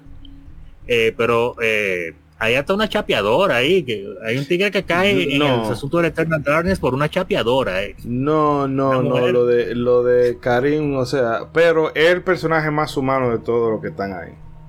Oh, claro, porque por una por, un por, una por raja, eso, por una raja. cayéndole atrás a un a un behind, a un trasero, por eso cayó en ese lío. Porque para poner a, a César en contexto, la tipa te dice, mira, yo sé que tú estás en mí y que tú te quieres comer esto, pero eh, consígueme eh, tal reliquia Lo que yo quiero. y eso, y después cuando tú me lo consigas vamos a ser felices los dos porque tú me vas a dar lo que yo quiero y yo te voy a dar lo que tú quieres. Y Así el mismo, tipo, te voy a dar lo que tú quieres. y el bueno. tipo, como es un maldito simp, va y se pasa años en eso, que bueno, no te voy a destripar en, en- en qué termina esa historia, pero tú te das cuenta que la tipa en verdad eh, era una la gran Era una puta. chapeadora. Pero eh, yo oye, yo nada más me quedaba pensando, diablo, pero de verdad este tigre está cogiendo toda esta maldita lucha por una tipa que de lejos se ve que lo está cogiendo de relajo. Pero Eh, Para que nos sintamos identificados. Usted sabe todos los tigres en el Sí. mundo que Uy, eso es un cuento largo. Todo, Uy, es el mundo gay más. todos ¿Cómo que hemos se sido llama el, el, el- árabe el que pasa por eso? ¿Cómo que eh, se llama? todos hemos sido Karim. Exacto, si iba a decir, usted sabe todos los cariñ que habemos en el mundo, que podemos llenar la caja de comentarios de historias, de disparates que uno ha hecho en esta vida por mujeres. No. Pero mire que eh, en honor al amor sí, bueno, en el amor, mojar el churro. y en el, el snusnu. Sí, muerte por snooze. Pero que mire que esa, ese tema que suena en los niveles de Karin, eh, yo creo que esa es como la única queja que yo tendría realmente de- del juego. Bueno, aparte de la cinemática que no se cortan. Es que la música a veces es demasiado catchy. O sea, tú, eh, el tema de Karin, oye, yo me... Yo, hey, pero este tema está demasiado chulo. Entonces, como que le quitaba un poco de, de tensión al asunto. Y yo digo, no, pero es que esta vaina. Y con y también la que suena en la mansión de. Cuando la, eh, uno está jugando con Maximilian Roivas. eh, en los años, creo que en el 1600 por ahí. Eh, realmente, yo, oye, pero esta música está como demasiado pegadiza para ser de un juego de terror. Pero eh, la banda sonora la juego, personalidad. sí. Sí, no, no, pero que le digo eso de que, óyeme, eh, está, esto está chulo. Y los personajes son tan variados que hay algunos que te caen bien, pero hay otros que tú quieres salir de ellos. Porque yo, eh, por donde iba jugando ahora, voy por, por jugando con el, el que se llama Roberto. Ah, Roberto. Roberto. Qué pique, qué, qué pique me da ese pana, porque yo lo siento que él corre como más lento que todo el mundo y que ese espada de él como que choca más que, que- que todo con todas las paredes. Yo no entiendo. Es como a propósito. Sí, Después eh, de, de la parte del monasterio, de la iglesia, que esa parte me pareció excelente a mí, podían haber dejado de último, del el, el- El padre que va a buscar la mano de Pues, Judas, que Sí, pero excelente porte, pero yo no creo que haya sido excelente para ese padre, ¿no? no para ese padre no fue bueno, ni para el anterior que pasó por ahí, por esa iglesia, el muchacho. A todo el mundo le va mal. Pero César, mira, eh, en verdad, pues no podemos tampoco decirlo todo, pero eh, en verdad uno se la va viviendo con las cosas que pasan todas esas personas. Le va mal a la mayoría, como todo buen cosa de Lovecraft. Tú lo que me estás diciendo, ya sabes, yo estoy com- yo estoy comprado, pues ya, o sea, si lo pudiera comprar físico lo compro. Yo te lo recomiendo. Un detalle que a mí me encanta, volviendo a hablar del sonido de este juego, es algo sencillo, pero que son cosas que, porque es que hay, hay- hay cosas que hay que vendértela y, y la introducción es algo que te vende. Y que cuando tú pones el disco y, y arranca el juego al principio, antes de la cinemática, cuando te aparece el primero el nombre de Nintendo, la forma en que dicen la voz que dicen Nintendo, ya tú dices, no, pero esto no es normal, porque en Nintendo tú estás acostumbrado a las cosas después de niños. Y, y te sale esta voz y con arcoíris. Ey, tú dices, "Mm, ¿y qué fue esto? Y después las voces que te salen cuando sale el logo de Silicon Knights, que obviamente ellos se, se vendieron su, su logo bien vendido. Me encanta la frase que tira ahí. A pesar de que lo estoy jugando obviamente en inglés, me eh, eh, espero poderlo jugar ahora, y ahora después de tantos años, ahora que ya el mundo está globalizado y la piratería existe. Eh, ver si juego la versión europea, que debe estar en español. Me interesa realmente escuchar cómo se escucha el juego en español, a ver qué tal. No sé Sería si... interesante, tienes razón. No Ah, sé si, si habrá llegado traducido al español, porque en esa época eh, muchas cosas llegaban, era inglés y francés. Ah, bueno, habría que ver. Los europeos son bien picky con eso. Este, la mayoría de esos juegos allá tenían a traducción hacia español, pues. No, ellos Pero ahora, Sí. ellos ahora son más exigentes con eso, de, de que si el juego no lo tiene en español va a vender mierda. No, y lo digo por el, porque ellos usaron eh, perso- un personal para hacer las voces, pues gente profesional en Eternal Darkness, no, fueron locos. Muchos que después siguieron participando en muchos otros juegos famosos. No me acuerdo que- cómo se llama la muchacha que hace la voz de la protagonista de Alex Oh, Roivas, pero, sí, eh, pero esa muchacha ha participado en muchísimos otros juegos duros también. sí, también está eh, David Hater ahí en un, en un papelito. Y muchas de las voces que, que estuvieron en, este- en Eternal Darkness también estuvieron en el Twin Snake. Sí, lo, lo que digo es que, que no fueron gente, no fueron unos locos, como pasa en algunos juegos que son lamentables. la- el, el voice over que hacen, las voces que le ponen, que, que- que se nota que fueron los mismos programadores que algunos que lo hicieron, pero aquí de verdad le pusieron amor, de verdad actuaron un poco. Tanto lo que hacen las voces de los personajes como, vuelvo y repito, los efectos de sonido de fondo y de la música. Hay unos efectos de sufrimiento en el fondo que a mí me dan pena, ¿eh? Yo digo, no, no, ¿qué es esto? Y yo jugando esto con mi headset de noche, porque por el trabajo y otras cosas, ahora lo he estado, lo he estado rejugando. Yo lo he todas las noches. De noche, con un headset ahí a todo volumen, como el más valiente. Pero es que se escucha también que a pesar de que a veces me molesta eh, eh, la calidad y el, eh, se escucha tan chévere. Hay un detalle, el- hay un sonido, porque hay sonidos que molestan. Tengo que decirlo esto, todo el que lo haya jugado quizá concuerde. Y ese sonido cuando cada uno de los personajes que uno va utilizando llega a conseguir el Eternal Darkness, el, el libro, Ajá. que tú, mientras tú te vas acercando al libro hay un sonido de, de sufrimiento y de voces que sí. se va aumentando de volumen. Oye, tú, yo, Eso yo al principio mucho. Perturba, pero yo al principio, yo, wow, qué heavy suena esto, lo cogí de una vez la primera vez. La segunda vez me quedé dije parado para escucharlo, para ver si me acostumbraba. Y no, no, no me acostumbraba. Y con cada personaje Claro, que voy eso, lo eso consigo. tiene que ser a propósito. Ojo. Claro. Eso tiene que ser a propósito. Qué bueno detalle. va, va, va, va increciendo, va aumentando a medida que te vas acercando. Y ya cuando tú estás parado directamente delante del libro, pues es un asunto ens- ensordecedor. Digo, si tú tienes el volumen bien puesto y, y todas esas voces y todas esas cosas, y tú quieres coger el libro y ya, Hmm. coger el libro y ya, y, y sáqueme de aquí. pero es una joya, es una, es una joyita olvidada, pero me alegra para las personas, obviamente, que nueva generación, quizás que no, que no, que no conocen, pues hay muchas personas ya que ya comenzaron en generación PlayStation 3, PlayStation 4 y esas cosas. Eh, aún así, con todo y todo, ese juego yo creo que se puede jugar, tiene su, su movilidad de esa época, pero no es la movilidad clásica de Resident Evil tampoco, se puede jugar bien con el análogo y moverse.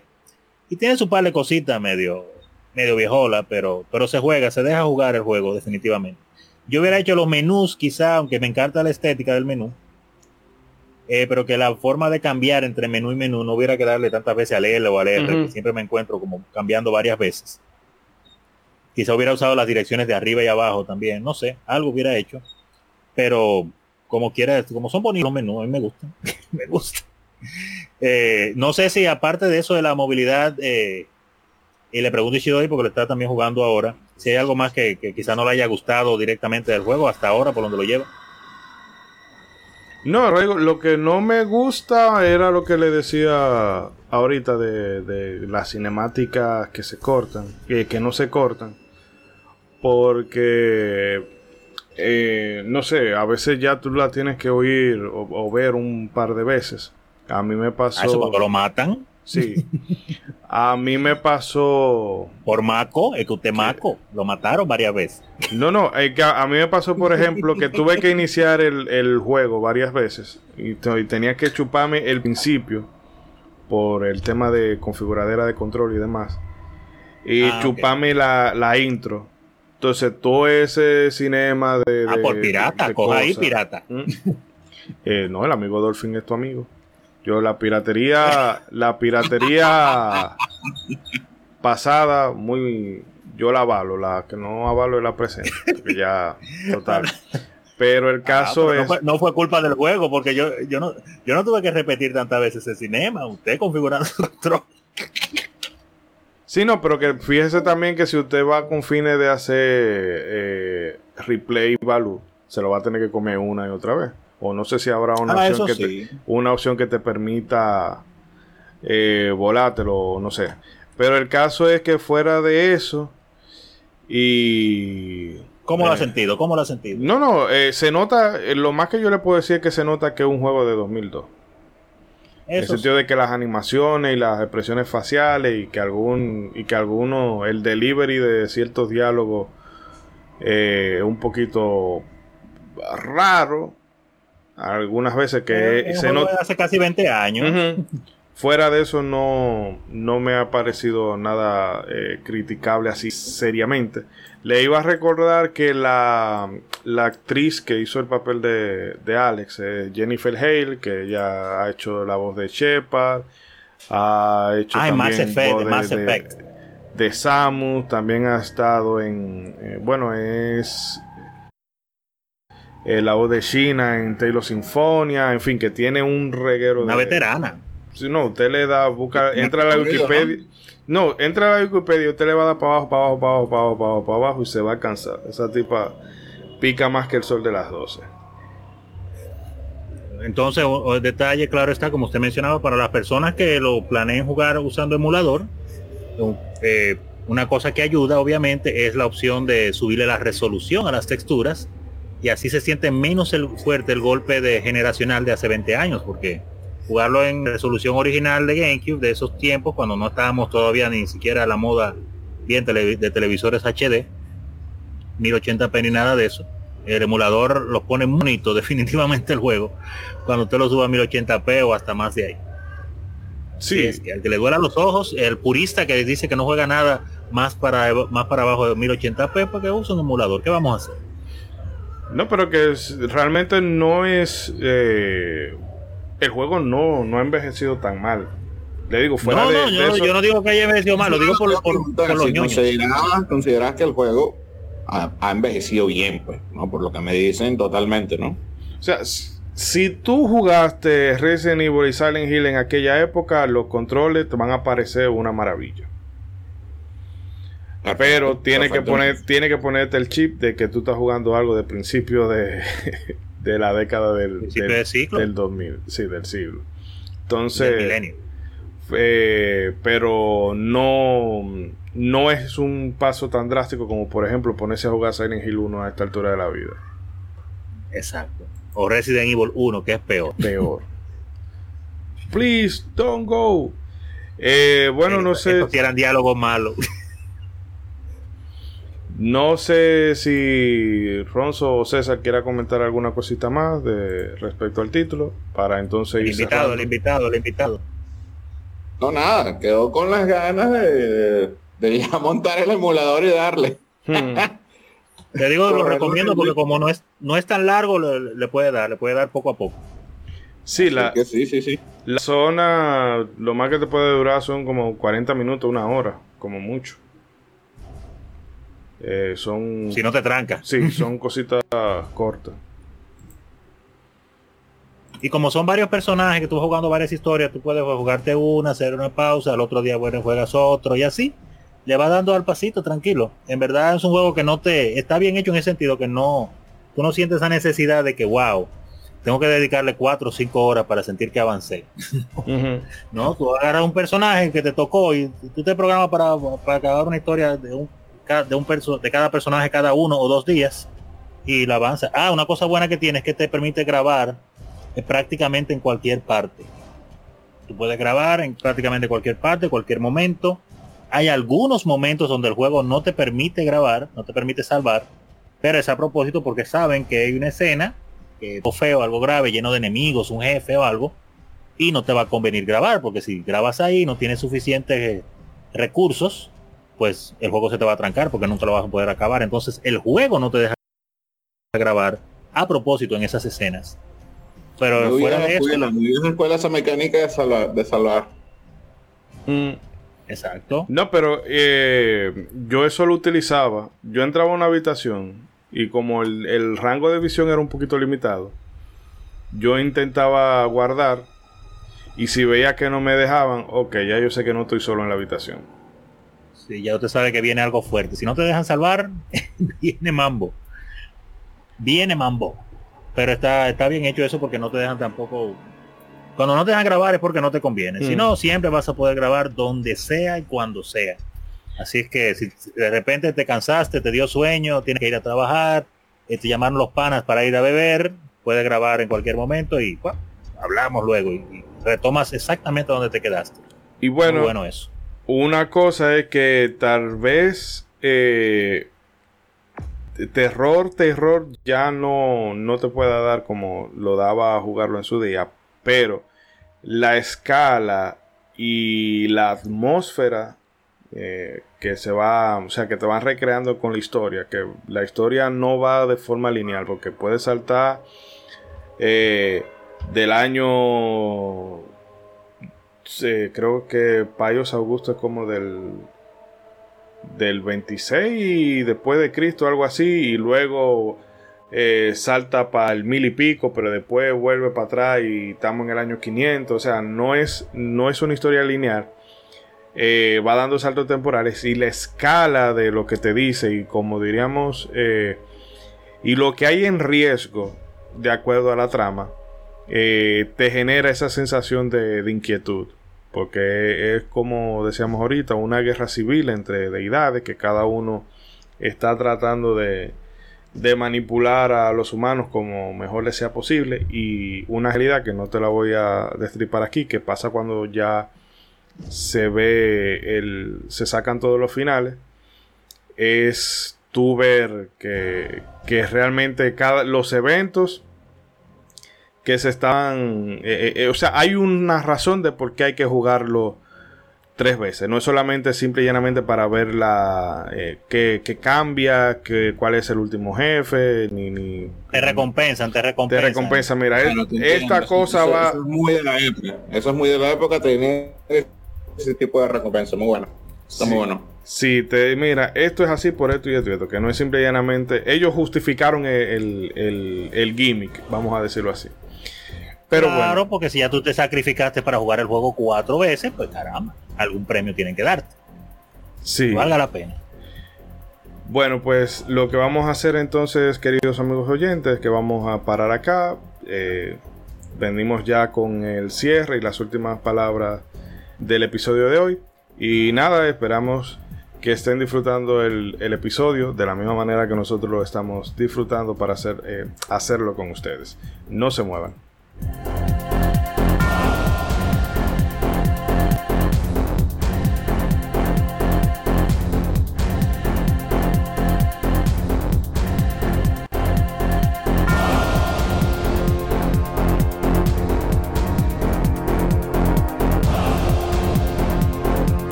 todo lo relativo a la cultura pop en México. Anime y manga, cómics, videojuegos, ciencia ficción, fantasía, terror, coleccionismo, juegos de mesa y animación. Descubre podcasts y creadores de contenido que a ti te interesan, además de eventos y tiendas en línea. Descarga la app, es gratuita, disponible en iOS y Android.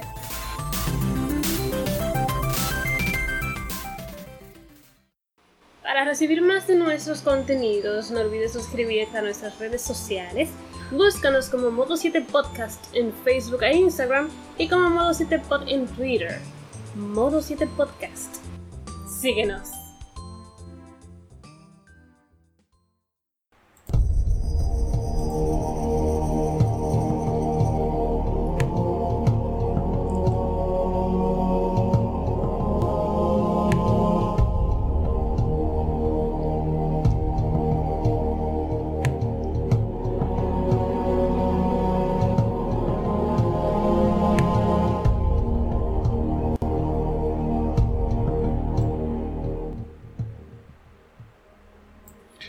Bien, amigas y amigas, amigas y amigos, eh, perdonen que está- he estado pensando mucho en amigas últimamente. El caso es que ha sido todo por esta noche.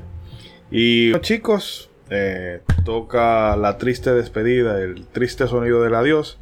Eh, de nuevo quiero reiterarle la gracia al amigo César por pasarse por aquí. Me disculpo en nombre de los compañeros que no pudieron hacernos compañía el día de hoy.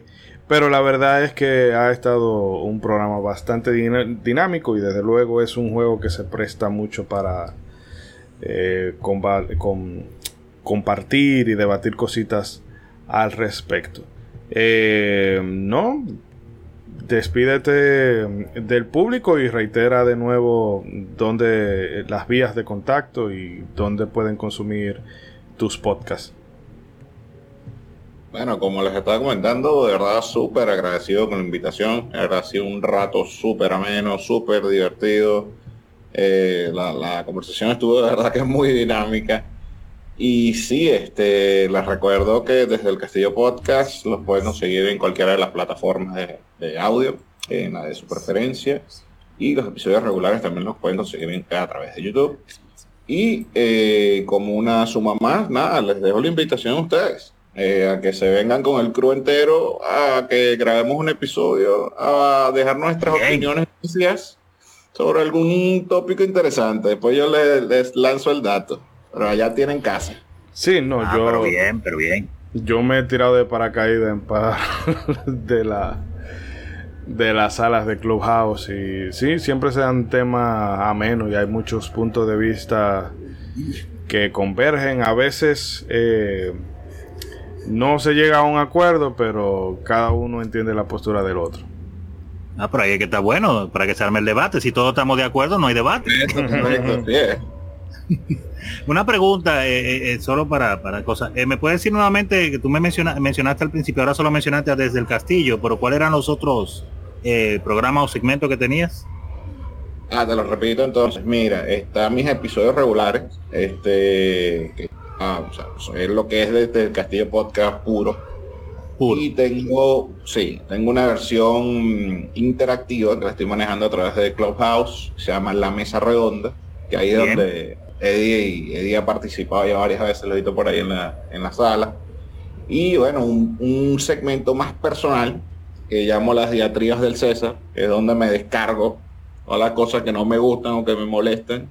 Y como le dije antes, ahí es donde van a conocer el verdadero del castillo. Exacto.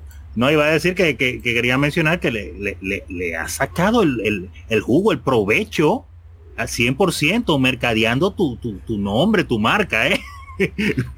Oye, mejor, mejor apellido no le pudo caer.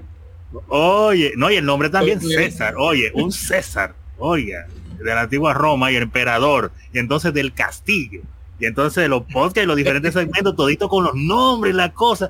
Eh, aparte de César Castillo, tú tienes otro apellido, porque ahorita tiene, saca otro segmento con el segundo apellido también. Mira, te lo Esa ca- Yo, mira, yo soy César Manuel del Castillo Rivero. A ver si lo lanzo por ahí con alguna cosa. Ay, ahorita viene algo con Rivero, tú verás. Ahorita le está sacando provecho a la marca. Ahorita, le- ahorita no, ya no se puede llamar más nada del castillo, el copyright de la cosa. Claro. El Rivero de No, Promised excelente. Land. Ey, sí, ey, sí, como el juego. Pero Eh, como que bueno. no pegaba, no sonaba medio pendejo. Bueno, no, ya que lo tengo quiero, ahí. lo quiero, Isidori, lo quiero, Sí, suelte así. No, no, no, así no me quiera, compadre. Eh, ya que tiene usted la palabra, nada, concluya. Ah, claro. Se me está olvidando, es que uno está tan emocionado que no quiere despegarse. No, eh, agradecer eh, primeramente a todas las personas que nos han escuchado el día de hoy, eh, que han compartido con nosotros esta experiencia. Eh, los que lo han jugado el juego se sentirán seguros eh, la rememoranza, los que lo están jugando con nosotros, maravilloso. Y los que no, que lo jueguen pronto. Eh, agradecer, claro está, al señor César del Castillo, el mejor mercadólogo de, nombres del mundo. Le voy a, decir que me supervise con mis nombres, aunque son fe- feísimos, pero men.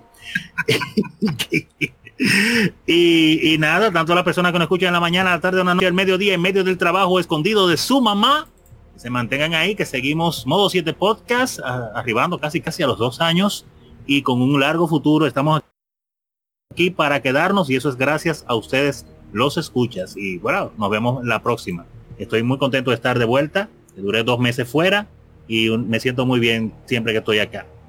Y nada, continúe, la palabra se la paso a usted, Ishidori.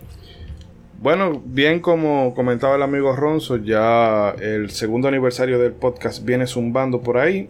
Eh, advierto que desde ahora empiecen a dejar su- sus comentarios en ebooks o mm, sus reseñas en iTunes porque viene concurso por ahí ya en el próximo en la próxima charla libre eh, ¿Cómo? afinaremos los detalles eh, bueno ¿Cómo? Sí, hay, hay una gift card de Amazon involucrada por ahí, pero cuando ya de- tengamos definido eh, ciertos detalles, eh, lo vamos entonces a hacer eh, público y por todo lo alto, pero eso requiere de que la gente se deje sentir en las distintas plataformas. Vamos a tratar, ¿verdad? Como siempre que hay concursos, y lo voy a decir así claro, siempre aparece el vivo que no, si- no consume el producto, pero se quiere enganchar. Entonces vamos a tratar de hacerlo de forma que sea la gente que, que escucha y que nos sigue. Eh, sobre todo los que nos vienen siguiendo desde hace eh, ya casi dos años.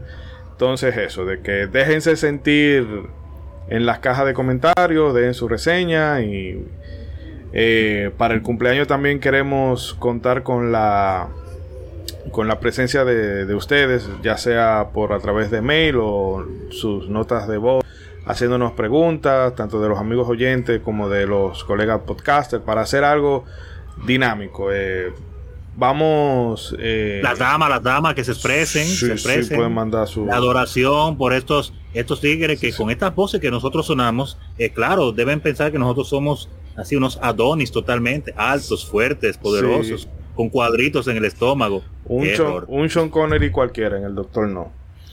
Eh, el caso es eso, de que vamos a hacer, queremos que sea algo bastante interactivo y como les decía, en el próximo episodio ya le daremos los detalles de todo eso para que el festejo sea por todo lo alto.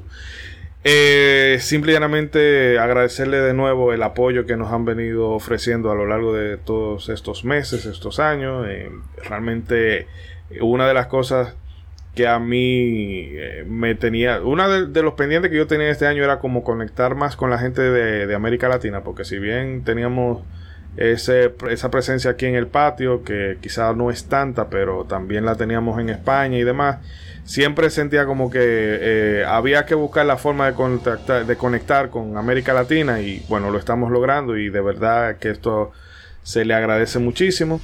Y bueno, sobre este Eternal Darkness, eh, a pesar de que algunas de sus cositas ya no van a tener el mismo efecto que pudieran haber tenido en su momento, es una experiencia súper recomendable, sobre todo eh, si te gusta la- las historias de carácter Lovecraft- Lovecraftiano y de terror cósmico y esas historias corales donde distintos eventos se van entretejiendo para culminar en un mismo punto, bueno, pues se lo van a disfrutar mucho.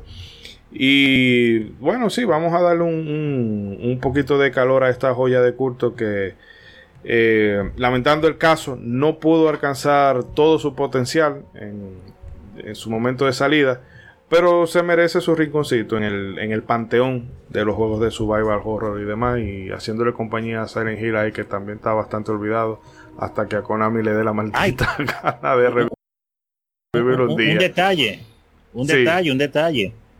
Ahora que usted lo menciona, que ese mismo equipo de, de Silicon Knights, eh, gracias a esa colaboración que seguro fue por parte de Nintendo que los pegó con Konami, que lograron hacer esa Metal Gear, entre otras cosas, ellos iban a hacer una Silent Hill. Sí, es un cierto, proyecto que después, después no, después lamentablemente no cuajó, pero ahora yo, de- eh, viendo lo que ellos hicieron con Eternal Darkness, yo creo que le hubiera pero caído pero como anillo al dedo que ellos hubieran encargado de uno o dos capítulos de Silent Hill. De verdad que, que, que, que van a poner la saga bien de bien, porque han salido unos cuantos Silent Hill que Ay, Dios. Hmm, Bueno, la mitad de los hubiera, Silent Hill hubiera quedado bien. Por eso digo, hubiera sido muy, muy bueno eh, ver un Silent Hill de parte de, de la gente de Silicon Knights, definitivamente. Pero continúe, disculpe. No, no, bueno, ya eso sería todo de nuestra parte. De nuevo les reitero de que estén pendientes para el anuncio del próximo episodio. Y bueno, eh, en palabras de, del paisano del amigo César de Castillo, recuerden, hagan bien y no miren a quién. Hasta la próxima, queridos amigos. Claro, cuídense. Bye bye.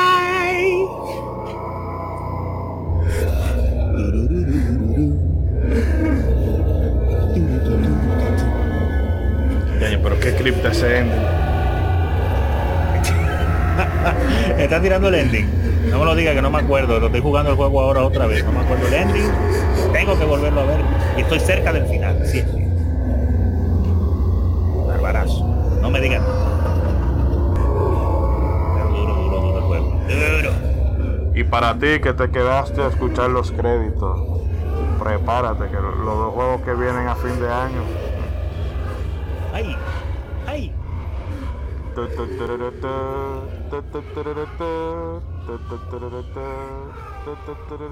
Sí, no esa musiquita. Pero quédate callado, no se lo diga a nadie.